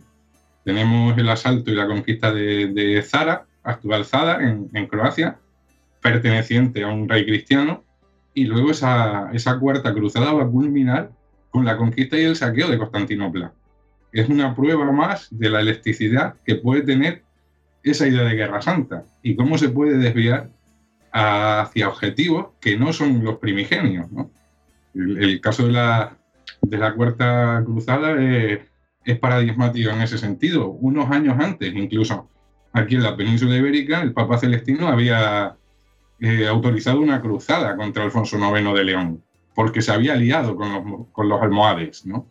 Volvemos otra vez a, ver un ejemplo claro de cómo algo que ha sido concebido en un principio para luchar contra los enemigos de la fe, se acaba derivando hacia intereses que tienen que ver más con lo político que, que, con lo religioso. Porque al final la guerra santa, tanto en el mundo islámico como en el cristiano, no deja de ser un arma política también. Totalmente. Mm. Yo tenía una pregunta, voy a, aquí a colar. Eh, antes has dicho, bueno, pues el arzobispo Gelmírez, bueno, al que se le interpusiera en sus objetivos, fueran los que fueren, eh, tener más poder o, defender pues eh, sus pretensiones respecto a otros nobles, etcétera, eh, pues podían pues utilizar estos argumentos pues de, pues de, guerra santa, etcétera, ¿no? Pues incluso contra otros cristianos, pero otros cristianos no podían también utilizar a otros, digamos, servidores de Dios para contraponerse a este señor que nos está haciendo la puñeta, ¿no? Por ejemplo. Pues es que era, muy, era realmente complicado porque... O, o, o, tenían, o tenían entre ellos los eclesiásticos, tenían mucho corporativismo, por decirlo de alguna manera. Bueno, es que al final estaban supeditados, aunque estuviera en la lejanía, la figura del Papa pesaba. Entonces, si el Papa declaraba un interdicto o una excomunión, los obispos del reino también tenían que asumir eso, ¿no? Como sucedió en el caso de, Alfonso IX. O sea, si tú tenías hilo con el Papa y, era tu aliado, era muy difícil que algún obispo se te pudiera sublevar. Y en ese caso era considerado también un desviado, ¿no? De hecho, hubo en, algunos momentos que llegaban hasta dos y tres papas, ¿no? Que, que son considerados por la ortodoxia antipapas, ¿no? O herejes. Y, hay algún ejemplo también de esa, de esa época de finales del siglo XI, principios del, del siglo XII. Y además la, la, Iglesia siempre se ocupó de crear agentes que ejecutaran un poco su voluntad. Los dominicos, que le suena a todo el mundo, su nombre viene de Dominicanis, los perros del Señor. Y una de sus funciones principales era precisamente perseguir la herejía, actuando como una especie de primitivo tribunal de la Inquisición al final el poder eclesiástico acaba reforzándose con una serie de elementos y con una serie de ideas que hacen bastante complicada la contestación. Cuando ese poder papal pierde fuerza es cuando se produce el cisma, pero hay que esperar hasta el siglo XIV para que, para que eso suceda, ¿no? Hasta el momento, el Papa, aunque no tenga un poder militar, que no lo tiene, el Papa no tiene un ejército, entre otras cosas porque no lo necesita, porque tiene el poder ideológico, que lo ha conseguido gracias precisamente a, a, ese proceso de fortalecimiento papal que arranca con esa llamada reforma gregoriana y que va a sentar una, una base sólida de, de, poder papal. Uh -huh. No sé si te he contestado. No, no, claro. eh, algún caso concreto, es que eh, no, o sea, no, no, no, conozco con detalle, pero por ejemplo, yo no sé si en algunas eh, campañas eh, que, que, bueno, que se, se, concibieron, por ejemplo, como una cruzada, como la, como la, la cruzada anti-albigense, anti, anti ¿no? la, sí. la, batalla de Muret, donde sabemos que hay re, eh, eh, un rey católico en el, en el, lado de los presuntos herejes. ¿no? Yo no sé si habría eh, también eclesiásticos que estuvieran ahí puramente como, como señores territoriales también, luchando en el lado de los presuntos herejes, ¿no? A, ojos de, de, Roma. Y, no sé si, si, si, eso, si, si esas, esas figuras eclesiásticas pudieron ser utilizadas de algún modo u otro. Aquí nuestro compañero Martín Alvira nos podría decir, decir algo más. O también, por ejemplo, en la batalla de, Hastings, eh, donde sabemos que Guillermo va a utilizar el Vexilum eh, de Roma, ¿no? el, el, Vexilum Santipetri, eh, decir, que el, pontificado está bendiciendo esa campaña. Claro, en, el lado de, de, Harold también habría, eh, imagino, que, eclesiásticos que, estuvieran yendo a la batalla como vasallos del rey em, inglés y, bueno, y no sé si, si, si, por ejemplo, se producirán a lo mejor bendiciones antes de, esa batalla en el lado, en el lado de, los, de los derrotados Em, que también probablemente se, se, estarían produciendo en el otro, en el otro bando, ¿no? Y entonces estaríamos, así que se utilizaría quizás ciertos elementos de la sacralización bélica en ambos, en ambos bandos, ¿no? Pero vamos, es una sugerencia porque la verdad es que no, no, no conozco con detalle eh, esas realidades. No, que, eh, sí, sí, es muy interesante porque en, en, esas huestes de Guillermo el Conquistador están presentes legados papales, precisamente. Y en el caso albigense, hay una figura muy interesante que ha estudiado bien Martín Alvira, que es Arnaldo Amalarico, Arnaud Amauri, que es mm. como un gran propagandista de esa cruzada y, un, gran incendiador de, los ánimos de, los cruzados para luchar contra esos cátalos. Aquí vemos una nueva, una nueva desviación de la cruzada, pero si es que se produce esa cruzada albigense en el mismo contexto de, esa cuarta cruzada, del saqueo de, de Zadar y, de la, y del saqueo y conquista de, Constantinopla. Es el mismo Papa, es Inocencio III, mm. de alguna manera ha abierto la espita para que la cruzada ya no solo sea lanzada contra musulmanes, sino también contra, en teoría, cristianos, pero claro, esos cristianos no son cristianos, porque son cátaros y son herejes. Incluso son peor considerados por, por algunos discursos que, que los musulmanes, porque los musulmanes es el enemigo que está afuera. Pero es el frente interior. claro, es el enemigo que está dentro y siempre el enemigo interno es más perjudicial y, es más perjudicial y más dañino que el, que el enemigo externo y por eso también, que eso también lo ha estudiado muy bien Martín Alvira, la conducta en la guerra va a ser incluso más cruel y más extrema contra, contra cátaros, contra albigenses que, que en algunas cruzadas contra musulmanes, ¿no? Porque es el enemigo que está dentro y que te puede pudrir, ¿no? Y te ponen la, metáfora del enemigo que está dentro, es como una fruta podrida que puede podrir al, resto de la, sociedad y por eso hay que combatirlo, si cabe, con mayor intensidad y con mayor esfuerzo que, al enemigo externo que, bueno, pues esté localizado y está fuera de tu frontera, ¿no? Claro, no nos olvidemos que hay otra cruzada de Inocencio III, que es las Navas. Y donde ha luchado, o sea, es que lo curioso es que en, esa cruzada antialbigense eh, em, hay un rey que había sido un rey cruzado previamente eh, y que ahora está luchando contra los cruzados. Entonces, em, que es el rey de Aragón. Entonces, em, claro, yo no, no sé, o sea, me, cuesta creer que, que, un rey como ese, que, estaba imbuido de todas esas nociones de religiosidad bélica, que había participado en esa campaña Em, de las Navas, que es una campaña con una sacralización bélica tremenda, em, que luego de repente eh, eh, perdiese eh, ese, esas nociones en, la, en la, cruzada en este caso. ¿no? Es decir, que probablemente en el bando hereje, o en el bando considerado hereje por parte de Roma, em, pues también habría ese tipo de nociones, ¿no? Y también habría eh, eh, pues personajes que, utilizarían esa sacralización eh, bélica, ¿no? Claro, es que lo de, lo de Pedro II es un caso curioso, porque es Pedro el Católico, ¿no? como, como se le llama precisamente por su participación en las navas, y pasa de ser pues un paladín de la cristiandad que ha participado en esa cruzada de las navas a, a ser un representante de, de, los herejes y al final lo castiga Dios muriendo en la batalla de Muret. Y ya, tienen el, discurso redondo.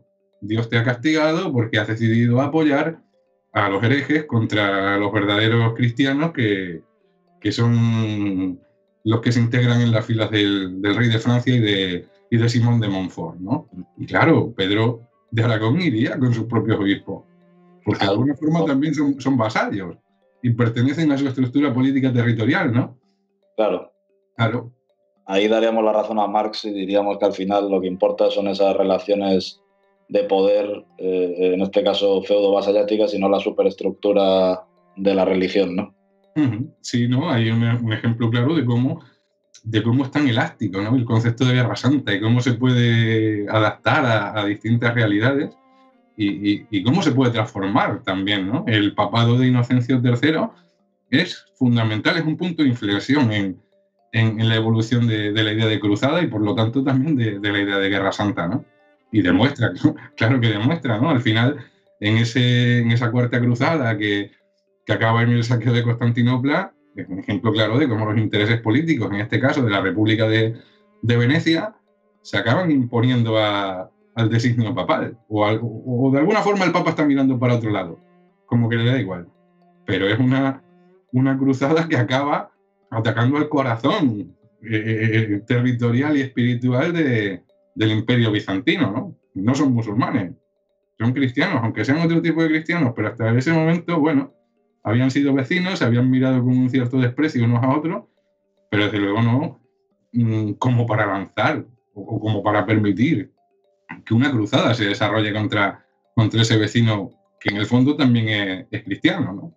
Mm, yo creo que en el Histocast 207 eh, hablamos de precisamente de lo que acabas de mencionar, de, esa cruzada y cómo se toma Constantinopla. Tremendo, ¿no? Es, es un tema fascinante y además eh, cuando tienes los primeros acercamientos a las cruzadas, parece que es un, duelo entre los cristianos occidentales y los musulmanes, y luego cuando escarbas un poco te das cuenta que hay un tercer jugador en Liza, que es el Imperio Bizantino, que además bueno, tiene cierta intención de recuperar territorios perdidos. En fin, eh, la verdad es que sí, es un, es un periodo eh, muy, muy interesante. Por cierto, vamos a mandar un saludo a Tony, Tony por ese capítulo. En fin. Em, bueno, eh, volvemos a tierra. Sí, volvemos a tierra. es que ha visto. Enseguida salen cosas. Es que sacas ahí, rescarbas un poco y sale. En fin. Comentaba antes, eh, David, me quedo con algunas ideas de esto último que hemos comentado. Comentaba antes, David, eh, bueno, pues participación ¿no? de, diferentes formas de la yihad. ya entrando a la, participación personal en esa yihad de la espada, tenemos parece que tenemos un, elemento crucial que es el soberano Gazi. Ahora nos explicarás, Javier, un poco qué es, pero querría ampliar la pregunta, ¿no? Es decir, ¿cómo participan eh, los, eh, digamos, las personas de los diferentes estratos sociales, desde el comerciante adinerado hasta, hasta, bueno, pues hasta el último agricultor que trabaja en una parcela de tierra o incluso los esclavos, cómo pueden participar eh, más allá del hecho, entiendo, de que puedan unirse como, como voluntarios o, ser reclutados para los ejércitos. ¿Existen otros modos de participar en esa yihad de la espada? Eh, el, escalafón logístico, que siempre es una cosa que me interesa mucho, ¿no? Siempre me ha interesado mucho. Eh, también ganan el cielo si, si, mueren en la yihad. ¿Tiene algún valor ese sacrificio que hacen o lo tiene? Dejo de hacer tantas preguntas seguidas. Pues es una, es una pregunta muy interesante también, eh, porque bueno, efectivamente, más allá de, lógicamente, de la participación de los distintos estratos sociales en los ejércitos o, como voluntarios, eh, claro, hay otras, hay otras formas de participación en, en ese yihad, ¿no? Eh, en primer lugar, por ejemplo, podríamos hablar de, lo que antes comentamos del yihad de, de la lengua, ¿no? Eh, que en este caso será la propia predicación. Entonces, bueno, parte de, esa predicación que, llevarían a cabo sobre todo los, sabios de la religión, los ulemas, tendría que ver con la propia predicación de, ese yihad, de esas expediciones contra, contra los infieles, de esas expediciones por defender la comunidad islámica. Y esto eh, también es meritorio religiosamente hablando, ¿no?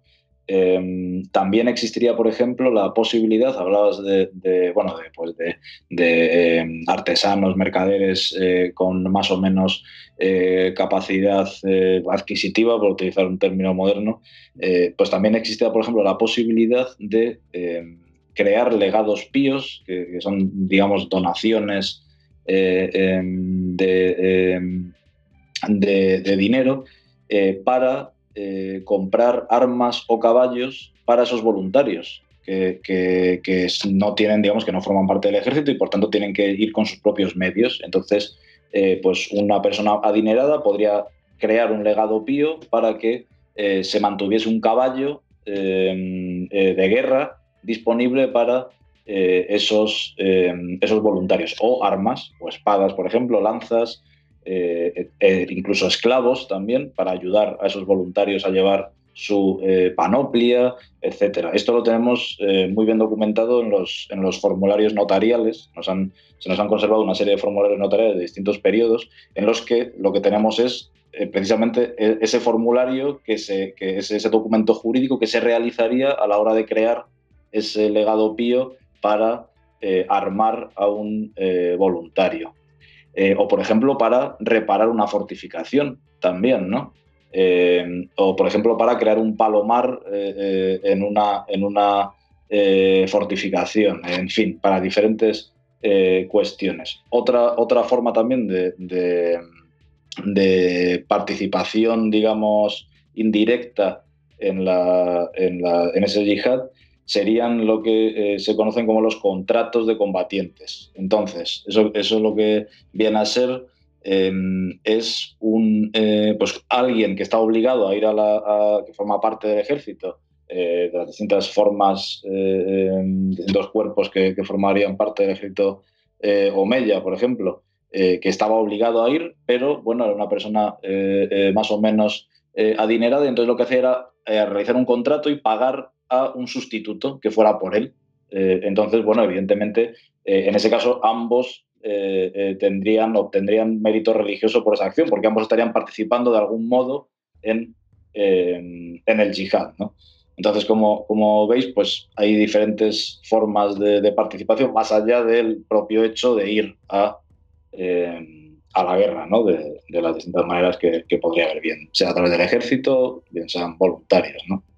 Vamos, que vendría a ser aquello de haga usted la yihad sin salir de su casa. Sí, siempre al final los ricos siempre han tenido más opciones. Mejores. Tiene un lado práctico, sobre todo, bueno, si ambos, si ambos ganan, se ganan el paraíso, por lo menos no se queda.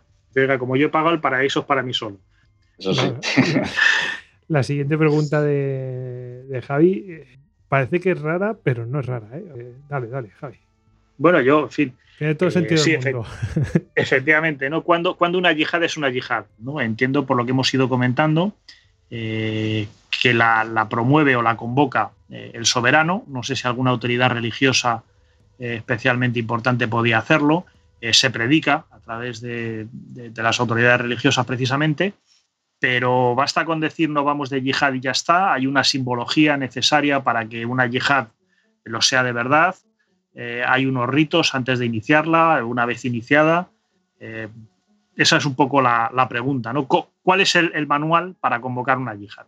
Bueno, pues es también una pregunta muy compleja. Em, efectivamente, como has comentado, eh, quien legalmente debe de convocar el yihad dicen las fuentes jurídicas, es el imam, que, que es el califa. ¿no? en las fuentes islámicas hay dos términos para referirse al soberano, eh, al, máximo líder de la comunidad religiosa, que es califa e imán, que son, son en este caso actuarían como sinónimos, aunque luego imam también eh, se puede utilizar para el, que dirige la oración en la mezquita, precisamente porque originariamente sería el propio califa el que, que debería dirigir esa oración. Y por tanto, como digo, jurídicamente es él el, el único que puede convocar el yihad, él o representantes suyos o delegados eh, suyos. ¿no? Esto, por supuesto, en la práctica bueno, no va a ser así, va a haber eh, muchos poderes diferentes que a lo largo de la historia van a convocar eh, yihads. Em, más allá de eso, es decir, más allá de esa cuestión de la convocatoria, bueno, hay una serie de, cuestiones también jurídicas que tienen que ver con, la, con, los propios límites de la realización del yihad. Por ejemplo, uno de ellos que tendría que ver con la puesta en marcha del yihad es que antes de, de, poner en marcha un yihad contra un enemigo, ese enemigo debe de eh, conocer el Islam, es decir, se le debe de invitar a convertirse eh, al Islam eh, y solo después de eso, si, rechaza esa invitación, se puede poner en marcha una campaña de yihad. Se sobreentiende y las propias... Qué interesante, es decir, que, bueno, que aún así tenía que haber pues un cierto procedimiento protocolario, ¿no? De casi diplomático, ¿no? De, en plan de, bueno, te doy la oportunidad de esto para que te conviertas. Así es, así es como lo, como digo, es como así es como lo estipulan las fuentes jurídicas. Otra cosa es luego lo que pasa en la práctica, ¿no? Sí, que, le avisas el día de antes y tienes el ejército delante. Claro. O, por ejemplo, muchas veces lo que, lo que va a ocurrir, y eso las propias fuentes jurídicas lo, tipifican así, es que si, si estamos hablando de un enemigo que ya conoce previamente la religión islámica, ya no haría falta ese, ese requisito en las sucesivas campañas, ¿no? Es decir, por ejemplo, en el caso de la península ibérica, pues evidentemente los reinos cristianos del norte ya conocían perfectamente lo que, lo que era el Islam, o bueno, no perfectamente, pero en fin, conocían lo que era el Islam y por tanto supuestamente ya no era necesario eso. Otra cosa es que luego se realizase o no, o, se, realmente se realizase en algún momento. Pero eso es, como digo, lo que viene en las fuentes jurídicas. Más allá de eso, la verdad es que no hay eh, requisitos eh, para que una campaña sea o no yihad, más allá de que, de que bueno, ese enemigo sea conceptualizado como un enemigo de Dios y de que las propias fuentes así lo, así lo indiquen. Por tanto, por eso em, eh, yo muchas veces me gusta más hablar no tanto de, de, yihad, sino de guerra santa, ¿no? Eh, porque lo que sí que nos vamos a encontrar es muchas veces elementos que nos pueden hacer ver que una campaña es una guerra santa, ¿no? pero sin embargo no se va a utilizar el término de yihad, se van a utilizar otros términos eh, o a veces incluso no se va a utilizar ningún término bélico, ¿no? pero estamos viendo esos elementos que nos están hablando de que es una campaña sacralizada, que es una campaña de guerra santa. Y muchos de ellos tienen que ver con la ritualización de esa, de esa campaña. ¿no? Estamos hablando pues, de eso, de cartas de, convocatoria, eh, que en este caso la gran mayoría sí que van a utilizar el concepto de, de yihad. Estamos hablando, por ejemplo, también de, ceremonias, de desfiles, de alardes en las que se va a no utilizar elementos religiosos. Eh, como por ejemplo banderas, eh, por ejemplo, se, van a, se va a producir una, en, determinadas campañas, pues se va a producir una ceremonia que es el anudamiento de, los, de las banderas, de los estandartes, en las que se cantan o se recitan más bien eh, coránicas que tienen que ver, por ejemplo, con el martirio o con la guerra, ¿no? Se va también, por ejemplo, a ritualizar el tiempo para la guerra y, por ejemplo, es muy habitual que las campañas comiencen después de la oración comunitaria del viernes, eso también es una forma de sacralización de la guerra, o, por ejemplo, van a ser también importantes las campañas que van a coincidir con el mes de Ramadán y que, por ejemplo, se va a tener que romper el ayuno en, medio de una campaña y esto se va a poner en valor en, las, en las fuentes. Eh, también la arquitectura, por ejemplo, va a formar parte de esa, ritualización. Por ejemplo, el caso de los almohades es muy interesante con las grandes puertas monumentales de los almohades, donde hay inscritas aleyas que tienen que ver también, o que pueden ser interpretadas, o que, fueron interpretadas por los, por exégetas coránicos como eh, aleyas vinculadas al yihad. Eh, el uso de reliquias, por ejemplo, también. El uso de reliquias no es solo un un elemento de la sacralización de la guerra en el mundo cristiano, sino también en el mundo islámico. Por ejemplo, el, el, llevar a la batalla, eh, esto lo va a hacer eh, el califa eh, Abderramán III y también los almohades, el Corán, el presunto Corán de Uthman, de, uno de esos califas ortodoxos, ¿no? esos califas bien guiados de los compañeros del, del profeta. ¿no? Pues Abderramán III llevó a la batalla de Simancas eh, ese presunto Gran Guzmán y lo perdió allí porque, porque eh, le, saquearon el real, ¿no? Y eh, los califas almohades van a utilizar esa, el Corán de Uthman y también el Corán de un Corán de Ibn Tumar, del fundador de los almohades, a modo de reliquia en una especie de baldaquín que va, una especie de cofre que lleva en las fuentes por nombre o sea, se utiliza para designarlo el mismo término que en el Corán se utiliza para designar al arca de la alianza, eh, eh, que además, como sabéis, eh, tiene también un, fuerte elemento bélico, ya que con el arca de la alianza, que significaba la presencia de Dios en la batalla. No le dieron no sé cuántas veces a Jericó vueltas con el arca y después a tocar las trompetas, ¿no? Efectivamente, efectivamente. Es decir, eh, eh, el arca representa la presencia de Dios en la batalla y además, pues, es, bueno, eh, representa ese auxilio de Dios para la victoria, ¿no? Como ocurrió en Jericó. Em, la, bueno, la, tienda del califa, por ejemplo, las fuentes también nos van a hablar de, que los califas omeyas de Córdoba tienen una tienda roja que esto, bueno, hay distintas interpretaciones de por qué el color. Parece que hay tradiciones que dicen que el profeta tendría una tienda roja.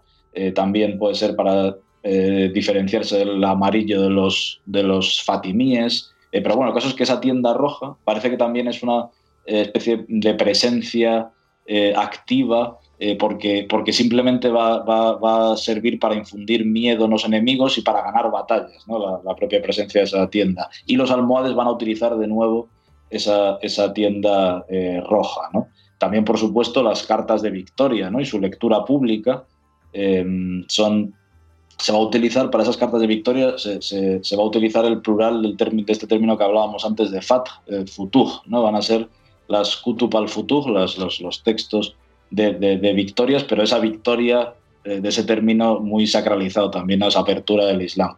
Bueno, pues estas, eso va a estar muy ritualizado, incluso eh, eh, se van a elegir a quienes leen esas cartas para que sean em, individuos que tengan una voz adecuada, que sean individuos muy elocuentes, etcétera, ¿no? Eh, también hay arquitectura de Victoria, no solo carta de Victoria, pero también hay arquitectura de Victoria. Por ejemplo, las reformas que, los almohades realizan en la, mezquita de Sevilla van a estar eh, vinculadas, o las fuentes van a vincular a la victoria en Alarcos y a las, campañas eh, en tierras castellanas o actualmente castellano-manchegas que derivaron de la victoria eh, en Alarcos, la exhibición de cabezas cortadas, por ejemplo. Eh, bueno, por supuesto. Que, eso no falte. que eso es un, tema casi desmoralizador también. Sí, efectivamente, sí, sí. Es un, libro magnífico sobre ello, publicado por Despertaferro, sobre, sobre las, las cabezas cortadas a lo largo de la historia, ¿no? que, que, es un libro magnífico y que, y que habla de todo eso. ¿no? Em, la, por supuesto, la liturgia, bueno, hay, hay, unos, hay un, de las cabezas cortadas hay un, hay un relato que, bueno, en fin, es, es, es un, un, topos que, también aparece en algunas campañas eh, contra las cruzadas en Oriente, eh, de la batalla de, de Zalaca, de, de, Sagrajas, ¿no? que después de la victoria del Morávide, pues se habrían hecho colinas o, alminares, depende de la fuente, de cabezas cortadas desde las que se habría llamado a la oración. Eh, em, curiosamente, las fuentes... Em, la batalla parece que tuvo lugar un viernes eh, por una treta de, Alfonso VI que no le salió muy bien. Em, eh, y lo que nos dicen las fuentes islámicas es que se habría pactado que la batalla eh, fuese, no fuese ni viernes, ni sábado, ni, domingo, para que no fuesen ninguno de los días sagrados, pero al final fue el viernes de forma sorpresiva. Eh, y entonces pilló a los musulmanes empezando la oración, que también es curioso porque habían, habían hecho una serie de, genuflexiones, es decir, estaban, es decir, la batalla tuvo lugar en el momento de la oración, eh, que es lógicamente muy, muy expresivo. ¿no? Em, y después, bueno, para completar esa oración se había llamado nuevamente a la oración desde esos alminares o colinas hechas con las cabezas del enemigo. esto es un relato de Guerra Santa eh, precioso, ¿no? Vamos, eh, precioso, ¿me entendéis en qué sentido? Sí, sí, Aquí, aquí los que estamos escuchando Histocast eh, entendemos todo ello. es un relato clavado.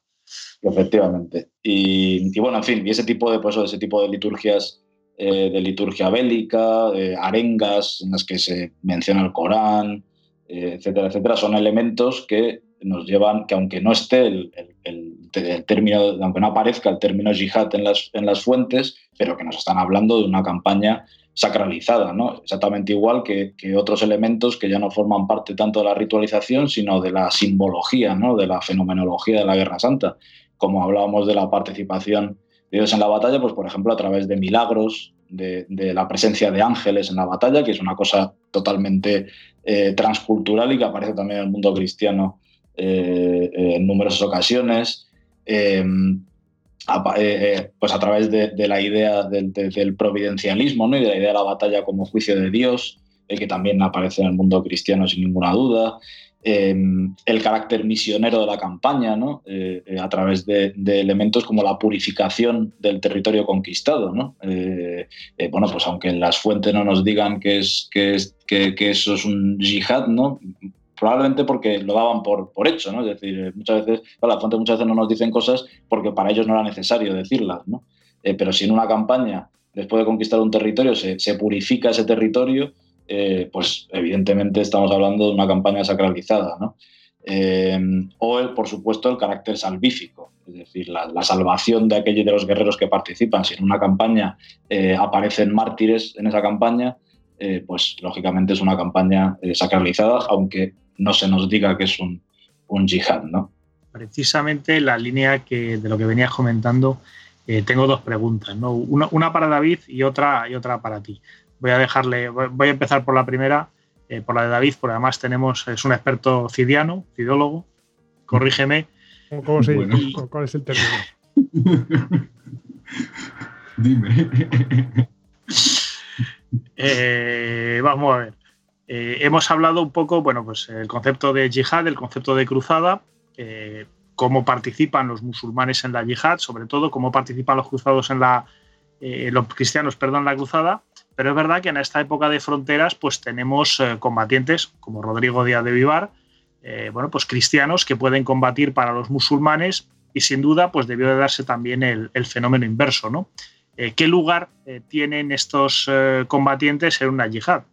o en una cruzada. Es decir, se les eh, forman parte de los, de los beneficiarios espirituales eh, de, este, de esta, digamos, eh, convocatoria religiosa. Son meros adláteres mercenarios que se les mandará allí a pelear, pero no se les tiene mayor consideración. ¿Hay algún tipo de figura que lo refleje? Bueno, en el caso de personajes de estos que son transfronterizos, como, como puede ser, decir, campeador, hay que tener en cuenta que el grueso de sus tropas serían musulmanes. Pero claro, es un mundo musulmán en el que vive Rodrigo Díaz que es convulso. Que es convulso y en el que hay mucha lucha política. Porque Rodrigo Díaz engrosa su, su hueste, engrosa su ejército cuando asedia Valencia con disidentes de la propia Valencia. Que Valencia sería una ciudad y un reino dividido entre distintas facciones que pudieran utilizar algún tipo de argumentario de guerra santa y demás. Bueno, pues posiblemente Rodrigo Díaz alguna que otra promesa hizo a aquellos que decidieron abandonar a las autoridades valencianas y sumarse, y sumarse a sus filas. Desde luego, la considerada crónica cristiana más antigua que nos habla del personaje utiliza argumentos de guerra santa. Claro, ahí en esa crónica brillan por su ausencia los musulmanes que combaten al lado del campeador. Parece que eso es un asunto de cristianos contra musulmanes. No se plantea la cuestión como eh, el bien contra el mal. No, no, hay, no hay esa mención a, que el grueso de, de las tropas de Rodrigo Díaz pudieran ser musulmanes. Pero bueno, volviendo a lo que decía Javier, que ha ido repasando una serie de elementos que componen esa idea de guerra santa, creo que tengo que decir, y él, lo ha mencionado en algún caso, que, es que se da lo mismo en el mundo cristiano. Se dan los rituales de bendición, la bendición de armas, se dan esos cofres o esas arcas con reliquias que se llevan a, la batalla. En algún caso incluso en batallas contra cristianos. Un ejemplo lo tenemos en una batalla de, Alfonso I de Aragón, el batallador, que incluso llega a perder ese, arca con, con, reliquias, se da la aparición, por supuesto, de, esas figuras celestiales, esos santos militares tipo, tipo Santiago, también, también ángeles, se da la cristianización del espacio conquistado, para la cual tiende a elegirse una fecha especialmente simbólica en el calendario litúrgico de, los cristianos, como puede ser San Juan Bautista. En fin, eh, que si nos damos cuenta, al final estamos encontrando más o menos lo mismo, más o menos el mismo perro con, con distinto collar, por, por decirlo de, de, una manera llana. Y en los momentos de mayor imbricación de ambos mundos encarnados por figuras como Rodrigo Díaz, en ese caso, no sabemos hasta qué punto podían funcionar esos estímulos para la Guerra Santa. Estamos viendo en, en, Valencia cómo musulmanes combaten contra musulmanes, pero es que Rodrigo Díaz combate también contra cristianos y, está todo como, como, muy mezclado. En ese caso, pues impondría el pragmatismo más, más prosaico, ¿no? El, afán de conquistar un territorio y esa conquista al final acabaría beneficiando a, todos los que participaban en ella. también en la batalla de las Navas de Tolosa hay combatientes cristianos que están luchando a favor de los almohades. Entonces, bueno, eso es algo muy, muy habitual en, en el mundo medieval de la, de la llamada Reconquista. No sé si te he contestado de alguna forma, Javier. Vamos bastante bien, vamos bastante bien. Voy a tirar por la segunda pregunta, eh, que era en este caso para, para Javier eh, Albarrán, mi tocayo. Efectivamente, citabais antes, eh, es muy interesante la, la, tesis de Martín Alvira Cabrera sobre la batalla de Muret, la que publicó la Universidad de Barcelona, que es un tocho eh, enorme. Tanto él, bueno, también Georges Duby en el Domingo de Bouvin, que comentabais un poco la idea de bueno, la batalla como juicio de Dios, ¿no? Y, ellos un poco trabajan mucho este tema.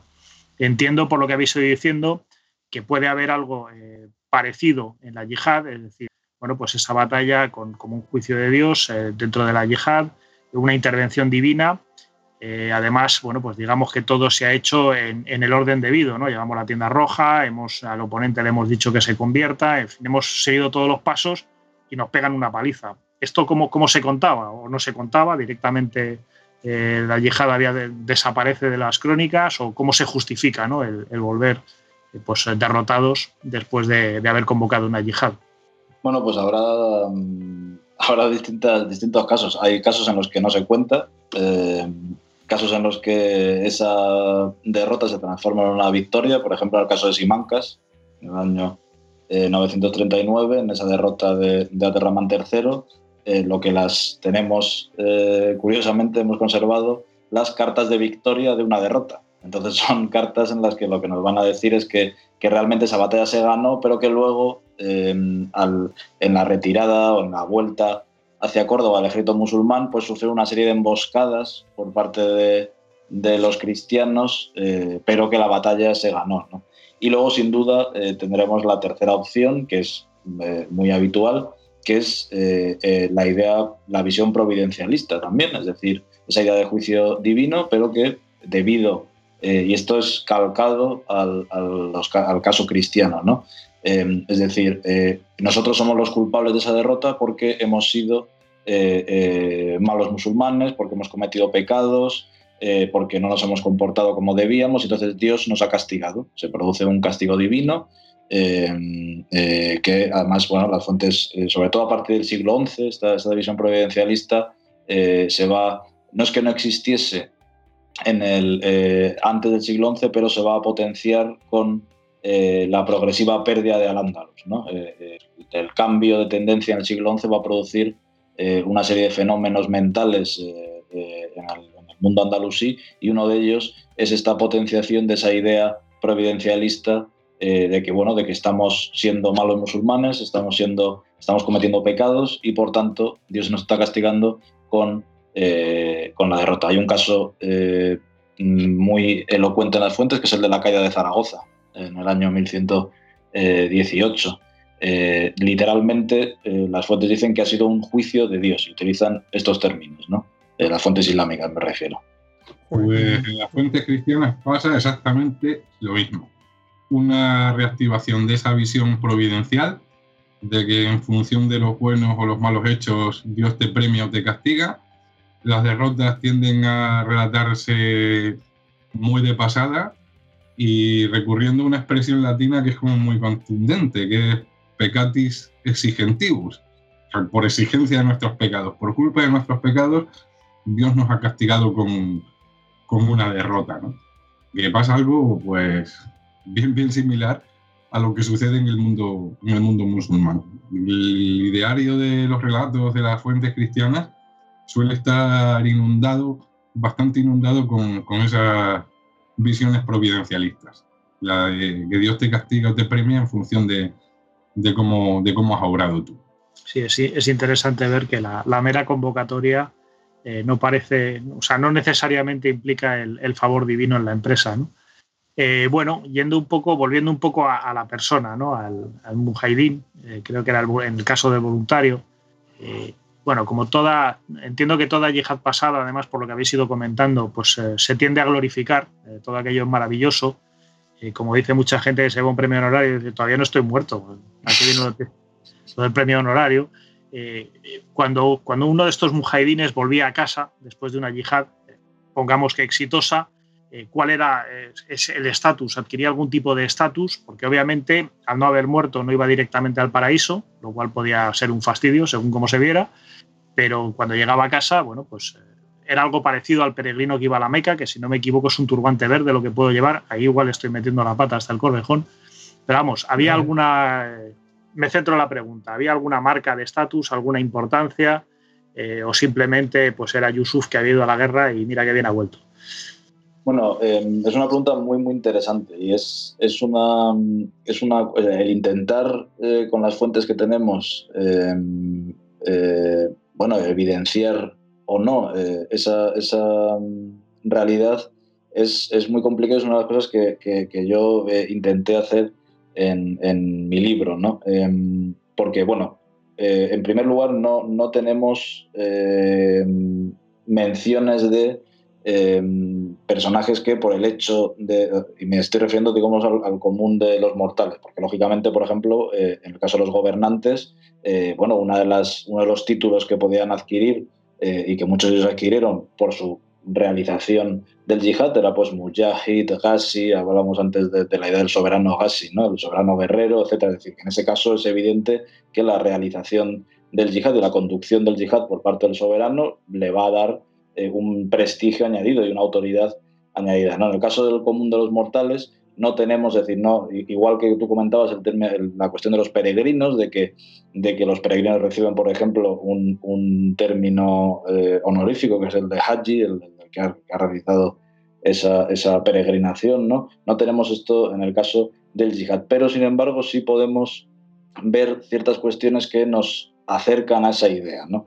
Em, en primer lugar, eh, eh, los, la propia aparición de em, personas que han ido eh, a realizar eh, el yihad en diccionarios biográficos. Los diccionarios biográficos son un tipo de fuente eh, que en árabe sobre todo se llaman tabakat, em, que son, como su propio nombre indica, listados con pequeñas biografías de ulemas, es decir, de sabios de la religión que pueden ser expertos en derecho islámico, pueden ser expertos en Corán, pueden ser expertos en hadith, bueno, muchas cosas, ¿no? Y curiosamente, entre, en esas biografías se va a añadir si han realizado o no el yihad, si han ido a la frontera a luchar contra los infieles, si han ido a la frontera a realizar ribat, etc. Y muchos, eh, lógicamente, hay eh, quienes componían esas obras tenían en cuenta una serie de, de méritos, ¿no? una serie de méritos que eh, esos que los que estaban premiados con aparecer en esas obras para la posteridad tenían que cumplir. Bueno, pues hay muchos casos de em, ulemas, de sabios de la religión, que aparecen en esas obras que por sus méritos, digamos, eruditos intelectuales, no parece que estén apareciendo. Y sin embargo, parece que estén apareciendo más por sus méritos en la realización del yihad. Y por tanto, ahí tendríamos un caso de, eh, bueno, del prestigio que otorgaría esa, esa participación en el yihad. Luego, curiosamente, también tenemos eh, una, una historia muy, muy interesante de em, el prestigio que suponía eh, morir mártir en una campaña y eh, más allá de la propia salvación, lógicamente, que es lo máximo, eh, y por tanto el desprestigio que suponía no hacerlo. No hacerlo, sobre todo si todos tus compañeros lo habían hecho. Y eso es un caso muy interesante de nuestros diccionarios biográficos que nos habla de una pequeña batalla que habría ocurrido en la zona toledana, aproximadamente en torno al año, al año 860, en la que un grupo de ulemas había participado en esa, en esa expedición y habrían muerto todos menos uno, que volvió a Toledo, ¿no? Pues vuelve, eran de Toledo, vuelve a Toledo y todo el mundo en Toledo le maldecía por no haber muerto mártir como sus compañeros. Y entonces eh, él, bueno, había perdido su estatus por el hecho de haber sobrevivido en esa batalla. Entonces, ¿qué hizo? Pues en la próxima expedición se eh, despojó de, sus, eh, de su, de su eh, panoplia y se lanzó desnudo contra el enemigo para buscar el martirio, cosa que encontró, por supuesto, después de llevarse por delante a unos cuantos cristianos. ¿no? Bueno, en este caso tenemos ese, el, prestigio que te otorgaba ser martirizado en, en, la batalla. ¿no? Y esto lo que nos va a llevar es a la veneración de las tumbas de, de mártires. las, las tumbas de, eh, de personas que habían muerto mártires en el eh, yihad eran lugares, eh, tenemos ejemplos de distintas partes del mundo islámico, eran lugares que eran lugares de peregrinación, por ejemplo, los que se iba a buscar bendición. ¿no? Hay un caso muy, muy famoso que es el de Abu Ayyub al-Ansari, que está actualmente en Estambul, que habría sido un compañero del profeta que habría muerto en las murallas de Constantinopla, uno de esos primeros asaltos a Constantinopla que realizan eh, los ejércitos eh, islámicos. Hay casos, por ejemplo, de época cruzada. Hay uno también muy, muy, muy famoso, que es un ulema que se llama el Findalawi, que muere defendiendo Damasco de la Segunda Cruzada y se va a convertir en un lugar de veneración. Pero también tenemos casos en la península ibérica, por ejemplo en Gormaz hay un ulema, una asceta enterrado en la fortaleza de Gormaz, que se convierte en un lugar de peregrinación y que curiosamente con el paso del tiempo se va a convertir también en un lugar de peregrinación cristiana. ¿no? Y las fuentes árabes, en uno de estos diccionarios biográficos, nos va a decir que era un lugar de veneración islámico y cristiano, ¿no? en, ese, en ese punto de frontera. ¿En, dónde? Eh, en la zona de Gormaz. Eh, en Gormaz, en la fortaleza. Estaría en enterrado. La en la propia fortaleza, en lo que sería la, la cazaba. Sí, hoy en día no se sabe dónde, dónde está, pero, pero se supone que está ahí. Se supone, eso es lo que nos dice el diccionario biográfico que recoge su, su, biografía.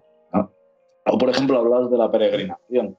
Eh, es muy interesante ver cómo eh, hay eh, ulemas que, o individuos que se trasladan a hacer el yihad desde puntos muy alejados. Por ejemplo, tenemos el caso de un egipcio que en torno al año 1030 se va a la frontera superior de Al-Ándalus, a la zona de Zaragoza, a realizar allí el yihad a defender esa frontera desde Egipto. Está allí unos meses y luego posteriormente vuelve a Egipto, donde ya se queda el resto de su vida. Es decir, que hace una especie de peregrinación armada, como era, eh, eh, por cierto, la cruzada. ¿no? Em, es decir, que, sí que hay elementos que nos dicen que la realización de, eh, del yihad otorgaba un, prestigio especial a aquellos que, lo, que, lo, que lo hacían. ¿no? Bueno. Pues si os parece, o si os parece, termino, ¿te parece? ¿Os parece una última pregunta? Eh, porque yo creo que hay un, hay un elemento que se nos ha dejado, que se nos ha quedado un poquito en, el aire, ¿no?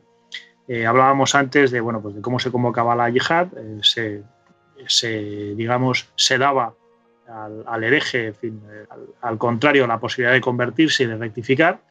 por supuesto, este se negaba, vamos a por él y en esta ocasión, en vez de ser derrotados, sí que ganamos ¿no? y ocupamos su territorio.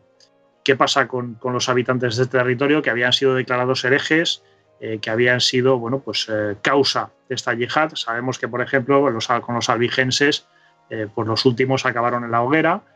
¿Qué pasaba en el caso de, esta yihad sin apuras entre musulmanes o contra no musulmanes? Bueno, en el caso islámico, claro, depende de, quiénes son esos enemigos. Si, por ejemplo, estamos hablando de un territorio cristiano, es decir, si estamos hablando de eh, un territorio de lo que dentro del mundo islámico se conoce como la gente del libro, cristianos y judíos. También se va a incluir posteriormente a los, a los mazdeístas, por una cuestión puramente pragmática, demográfica, ¿no? con la conquista del imperio persa. Em, a esos, a esos eh, derrotados lo que se va a hacer es, es, firmar una serie de pactos, entre ellos el, el, pacto de, de, la Dimma, o lo que, bueno, digamos que van a a entrar en un estatus de protección por parte de los musulmanes en el, que van a poder conservar eh, sus bienes, su religión eh, eh, y bueno, sus haciendas, etcétera, a cambio de, bueno, de estar en una situación de sumisión a esas autoridades islámicas y a cambio del pago de un impuesto de capitación.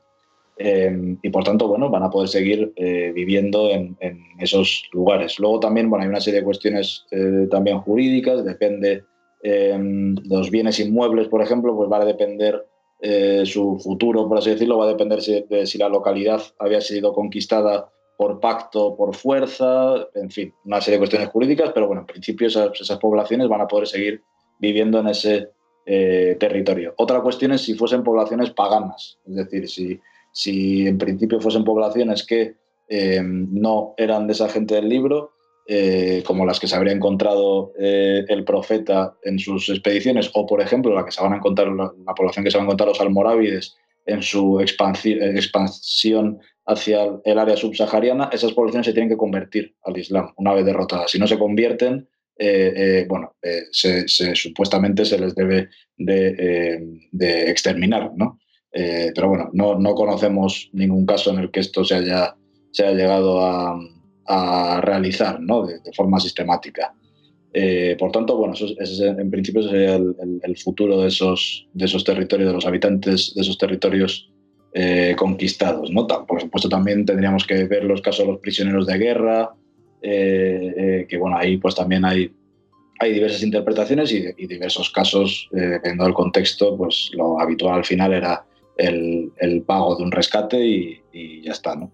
o también la esclavitud muchas veces. Me queda esos herejes musulmanes, ¿no? ¿Cuál, podía ser su destino? Los herejes musulmanes, la verdad es que lo habitual eh, era, sobre todo de los, de los cabecillas, por así decirlo, pues hablábamos antes del gobernador de, de Zaragoza o de este eh, Ibn Hafsun, pues lo habitual era, eh, bueno, eliminarlos, ¿no? Las poblaciones, en principio no. Por ejemplo, lo que van a hacer los, los almohades, con, cuando van a luchar contra los almorávides, por supuesto van a eliminar a los, a los líderes almorávides, eh, no a todos, algunos van a, van a incorporarse a las filas almohades, eh, y entonces lo que van a, ellos lo que van a hacer es, eh, con la población almorávide, es una reislamización, porque para ellos esa población ya no eran musulmanes, entonces van a volver a islamizar, y entonces las fuentes almohades utilizarán ese concepto de apertura, de FAT, para eh, eh, designar esas conquistas en el norte de, Marruecos, en el actual Marruecos, y también en la península ibérica. Y, por ejemplo, van a llevar a cabo rituales de purificación del territorio como si fuese un territorio que no era musulmán. Eh, y bueno, pues esos, esas poblaciones se van a convertir presuntamente al, al almohadismo, a la doctrina almohade, y van a poder seguir viviendo allí. ¿no? En el caso de los almohades, parece que incluso las eh, poblaciones judías y cristianas, sobre todo tenemos evidencias de las judías, se tuvieron que convertir forzosamente al Islam y al almohadismo para poder seguir eh, viviendo allí. Es decir, los almohades habrían suprimido, al menos en su primera etapa, ese pacto de protección de la, gente del libro, de, judíos y cristianos, y les habrían obligado a convertirse eh, a la doctrina almohade. Bueno, pues llegados a este punto, se lo preguntamos a David en su momento, se acordará. Eh, me gusta preguntar, ¿no? Eh, ¿Qué es lo que no hemos preguntado y que deberíamos, bueno, pues, ¿qué, qué pregunta echas en falta? Vas a tener que contestarla tú. ¿eh? Yo. bueno, no sé, la verdad que hemos hablado de muchísimas cosas muy interesantes.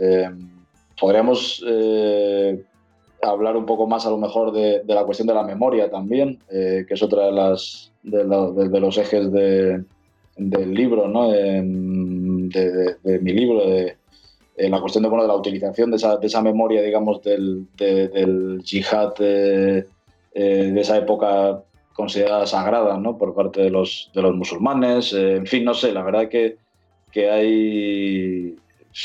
No sé, eh, hemos hablado de muchas cosas, la verdad, no, no, no sé qué, qué se podría, qué podríamos hablar más. ¿Cuándo volvéis? Un tema muy interesante que nos hemos dejado en el tintero es cómo se produce una acción-reacción en, la Guerra Santa. ¿no? Por ejemplo, cuando se reactiva la Guerra Santa en el mundo cristiano respondiendo a una agresión islámica y viceversa. Ese es un tema que también podría ser interesante.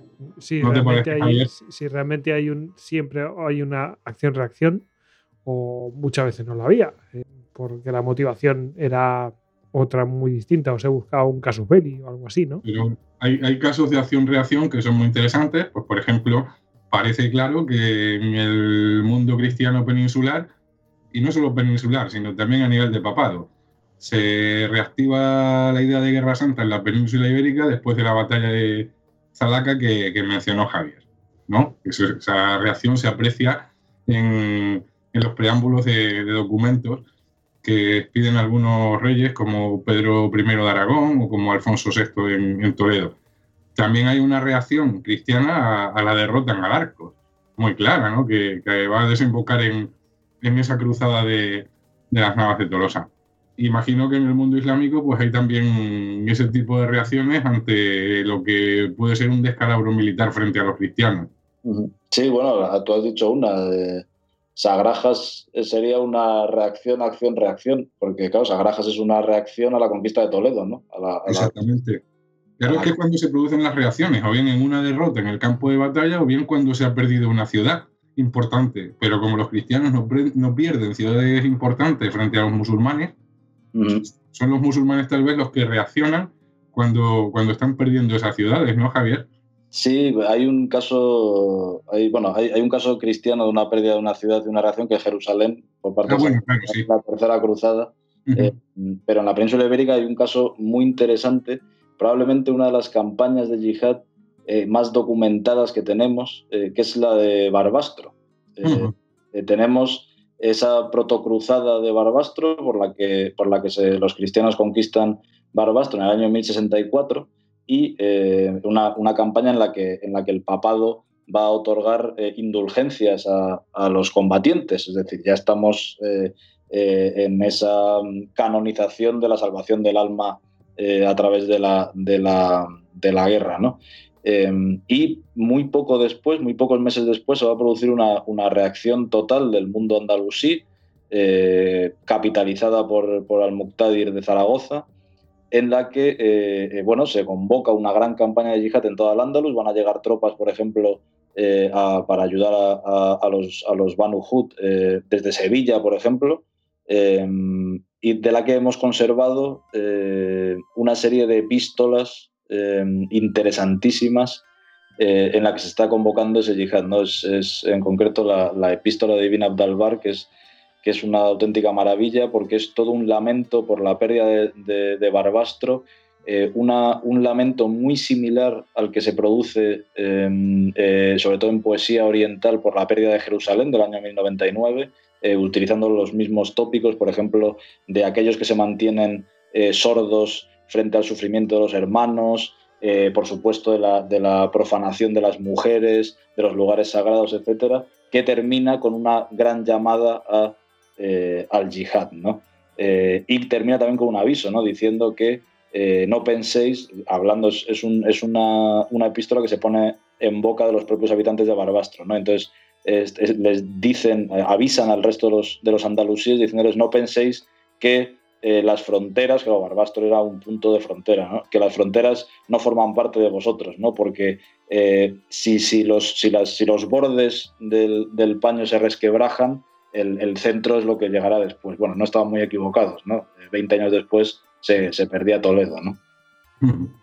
Bueno, pues la verdad es que esto da para hablar bastante más, así que vamos a dejarlo por, por ahora aquí. Y por supuesto, si tenemos que retomar en otro momento, pues retomaremos. Eh, nos, tenemos que buscar una yihad concreta. Exactamente.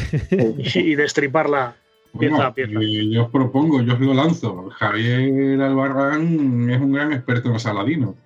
Pues mira. Mira. Eh... bueno. No hemos hablar de Saladino, sí. Es un contexto muy interesante, con dos figuras militares que representan una a la cristiandad, otra al Islam, Saladino por el Islam, Ricardo Corazón de León por la cristiandad, en el marco de esa, de esa tercera cruzada. Y, en el momento en el que se produce la batalla de Hattin o la, la pérdida de, de, Jerusalén para los cristianos. En fin, Javier, yo ahí te lo dejo.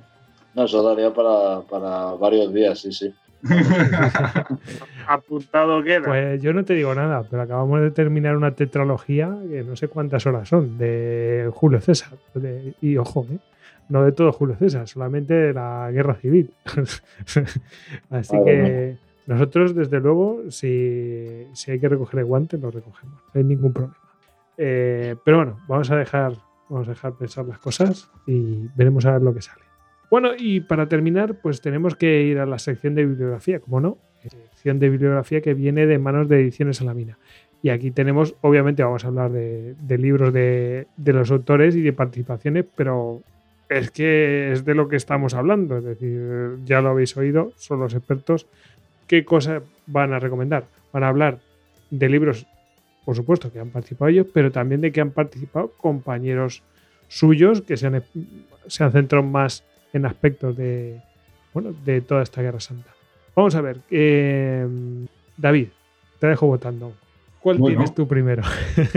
bueno, el primero, lógicamente, tiene que ser el libro que un poco nos ha reunido aquí hoy, ¿no? que es el libro de Javier Albarrán Iruela, aquí presente, cuyo título es Ejércitos benditos, Jihad y Memoria en al-Ándalus, siglos X al XIII, publicado en el presente año de, 2021 eh, por el Servicio de Publicaciones de la Universidad de Granada y que es el fruto de muchos años de, trabajo de, Javier en, su tesis doctoral y es un libro muy recomendable, muy interesante, en el que se tratan con mucho más detalle pues, algunas de las cuestiones de las, que, de las que se ha hablado aquí hoy. Esa sería mi primera y principal recomendación. A ver, respóndele, Javier. bueno, pues em, eh, por seguir con la cuestión del, del yihad, em, creo que eh, merece mucho la pena recomendar el, último, bueno, ya no es el último porque, porque Alejandro publica muchísimo y ha sacado uno hace poco, eh, el penúltimo libro de, Alejandro García San Juan, eh, que se titula Jihad, la regulación de la guerra en la doctrina islámica clásica, publicado por Marcial Pons en el año 2020 y que es un estudio muy riguroso y muy completo de la perspectiva jurídica, teórica y, y legal del yihad en los periodos, en el periodo medieval. ¿no? Es, un, es un libro eh, que no existía en castellano eh, y, tampoco, bueno, realmente no existía en ningún otro idioma porque eh, sí que ha habido libros en, inglés, por ejemplo, en francés, que sean sobre esta perspectiva de, jurídica del yihad, pero este libro incluye un último capítulo muy, muy interesante, muy novedoso y, y muy de mucha actualidad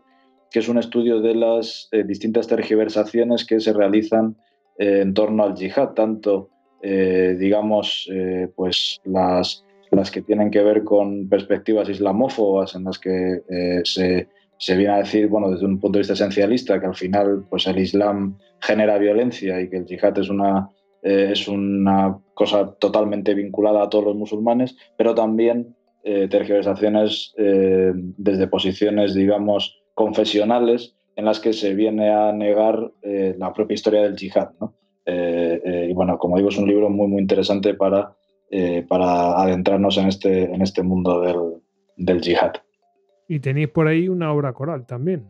Sí, estábamos recién salida del horno, en ella participamos entre otros amigos y compañeros del proyecto Confrontatio, Javier Albarrán y yo, es el fruto de unas jornadas organizadas por el proyecto en, Cáceres en el año 2019, finales de 2019. Está coordinado por Carlos de Ayala, uno de los directores del proyecto, por Santiago Palacios Montalva, otro de, los directores del proyecto, y también por Francisco García Fit, y se titula Memoria y fuentes de la Guerra Santa Peninsular, siglos X al XV. Está editado por, por la editorial TREA y en él participan pues, los coordinadores, participa también Javier Albarrán, Martín Alvira, Alexander Bronis, Patrick Henriet, eh, Alejandro García San Juan, que, que, ha sido citado ahora, ahora también, y Martín Ríos, en fin, una serie del equipo que solemos ser fijos en, en, el proyecto y también una serie de, de invitados muy interesantes que, que, enriquecieron, que enriquecieron este libro, como por ejemplo Nicolás Jasper, o como por ejemplo Eva La Piedra, de la Universidad de Alicante, o Laura Fernández de, la Complutense. Es un libro pues, que ha quedado muy bien, muy chulo y donde también se, se abordan algunos de los, de los temas que, que, se han tratado aquí. Esta sería mi siguiente recomendación. Bueno, eh, ¿alguna cosita más que recomendar? Javier. Yo ya me pues, bueno, yo por, ya, que, ya que lo hemos citado muchas veces, eh, bueno, cualquier trabajo de, estos compañeros que comentaba eh, David, el, libro de Guerra Santa y Reconquista de Alexander Bronich es, es una maravilla. En fin, eh, toda la obra de, Carlos de Ayala sobre las órdenes militares y sobre la sacralización de la guerra en el mundo cristiano es fundamental para muchas de las cosas que hemos estado comentando. Pero sí me gustaría también destacar el libro sobre las naves de Tolosa de Martín Alvira. Eh, que en, este equipo tenemos a dos grandes especialistas en las naves de Tolosa, que son Francisco García Fitch y, Martín Alvira. Eh, y eh, ambos tienen dos libros, vamos, un libro cada uno sobre este tema, que son magníficos los dos. A, nivel, por ejemplo, de, la composición de los ejércitos, el libro de Francisco García Fitch es, es maravilloso, ¿no? Pero el libro de Martín Alvira incide mucho en esa cuestión de la ritualización de la Guerra Santa, ¿no? centrada en la campaña de las Navas. Y a mí, por ejemplo, me, sirvió muchísimo para establecer comparaciones con el mundo islámico. Creo que es un, un libro muy, muy recomendable para estudiar la, Guerra Santa Cristiana y en este caso la campaña de las Navas, ¿no? Oh, muy interesante. Merece ser mencionado Jean Flory. Jean Flory, autor francés que, murió hace relativamente pocos años, que tiene un par de libros muy interesantes, que además te, trata en alguno de ellos de una forma comparativa la Guerra Santa en el mundo cristiano y también en, en el musulmán. ¿no? Uno de ellos, más centrado en el mundo cristiano, es la Guerra Santa, la formación de la idea de cruzada en el occidente cristiano, publicado por Trota en, el año 2002. Y tiene otro muy interesante que se llama Guerra Santa, Yihad, Cruzada, Violencia y Religión en el cristianismo y el islam, publicado también en el, año 2003. Y ya para finalizar, un libro que no por breve deja de ser más interesante, que es un, un libro del año 2003 publicado por Francisco García Fitz, en la editorial Siles, que se titula La Edad Media, Guerra e Ideología, Justificaciones Religiosas y Jurídicas. Es un libro que se lee muy bien y donde se traza una evolución de lo que serían las ideas de, Guerra Santa y de, Guerra Justa en la, Edad Media. Pues sí, de, Paco también, y, ya me callo yo, eh, David si quiere. Sí, ya lo dejamos ahí que vamos a abrazar al personal. no, pero eh, porque también hemos hablado de ello, ¿no? De la, de la idea de reconquista, ¿no? Eh, creo que el, libro de Paco del 2010 eh, es un librito también muy sencillo de leer, publicado, si no recuerdo mal, en Granada, mm, que es, es, también una magnífica síntesis sobre esa ideología, esa legitimación de la guerra y del poder que fue la reconquista, ¿no? Es un libro muy, muy bueno. Y si nos vamos al, otro lado del, Mediterráneo, eh, pues eh, tenemos también la suerte de, tener, en este caso, de, tener dirigiendo el proyecto a, Carlos de Ayala de Santiago Palacios y ambos tienen eh, dos libros de síntesis sobre las cruzadas que, que, son muy, muy interesantes. En el caso de, Santiago, un libro que, sintetiza la historia de las cruzadas con la de las órdenes militares. En el caso de Carlos, eh, creo que sin duda la mejor síntesis en castellano que existe sobre, sobre eh, las cruzadas, con unos primeros capítulos en los que desarrolla eh, ese, esa historia de la, de la, creación de la Guerra Santa Cristiana de una forma muy, muy clara, sencilla y a la vez muy, muy rigurosa y muy completa. ¿no? y bueno, creo que con, con todos estos libros completamos muy bien el panorama ¿no? de, todo el Mediterráneo ¿no? y de toda la historia de la Guerra Santa. Sí, yo ya me he arruinado. Desde luego ahí tienen, ahí tienen para leer los oyentes, pero muchísimo. Bueno, pues hemos llegado hasta el final y ya simplemente nos queda despedirnos, pero antes de despedirnos, pues obviamente tenemos que dar las gracias a todos los oyentes. Eh, con su boca a boca, pues lo van extendiendo, bueno, pues eh, después de tantos años y y por supuesto por escucharnos, obviamente. Y entre ellos vamos a dar gracias especiales a los que son mecenas. Mm, gracias especiales además a los que son pues, los productores de este programa, que son los patronos héroes de las Termópilas, que son David CB, Daniel, José Ángel y Cristian Carrillo, el ecuatoriano en Tokio.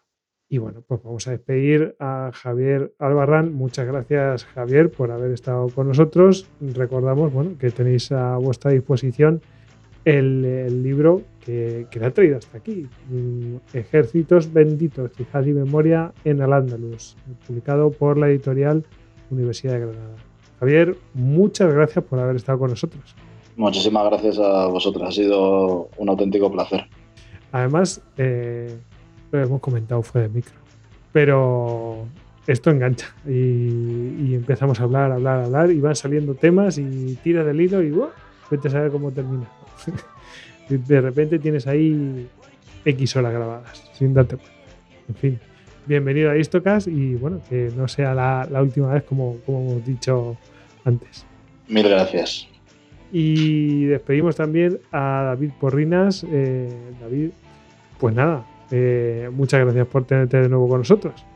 Muchas gracias a vosotros por traerme otra vez a, vuestros, a vuestros micrófonos de, de Ha sido todo un, placer echar este rato con vosotros, acompañado de, mi buen amigo y colega compañero Javier Albarrán y volver otra vez a charlar eh, con Javier Veramente a quien también tengo mucho aprecio.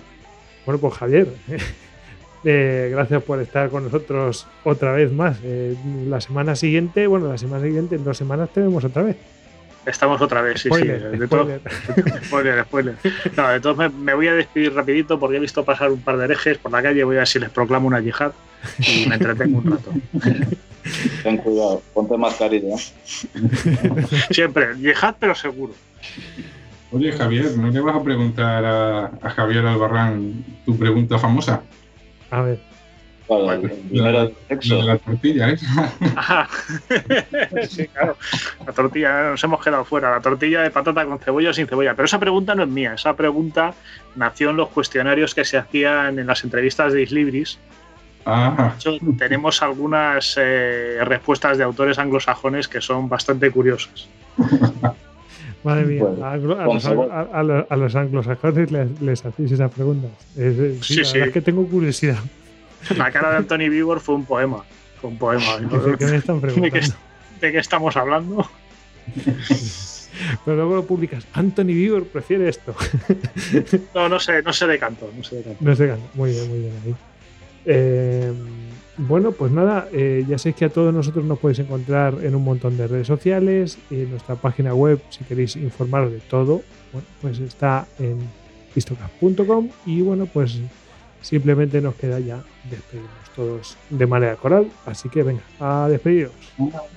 Pues nada, un saludo a todos. Adiós. Semper Fidelis.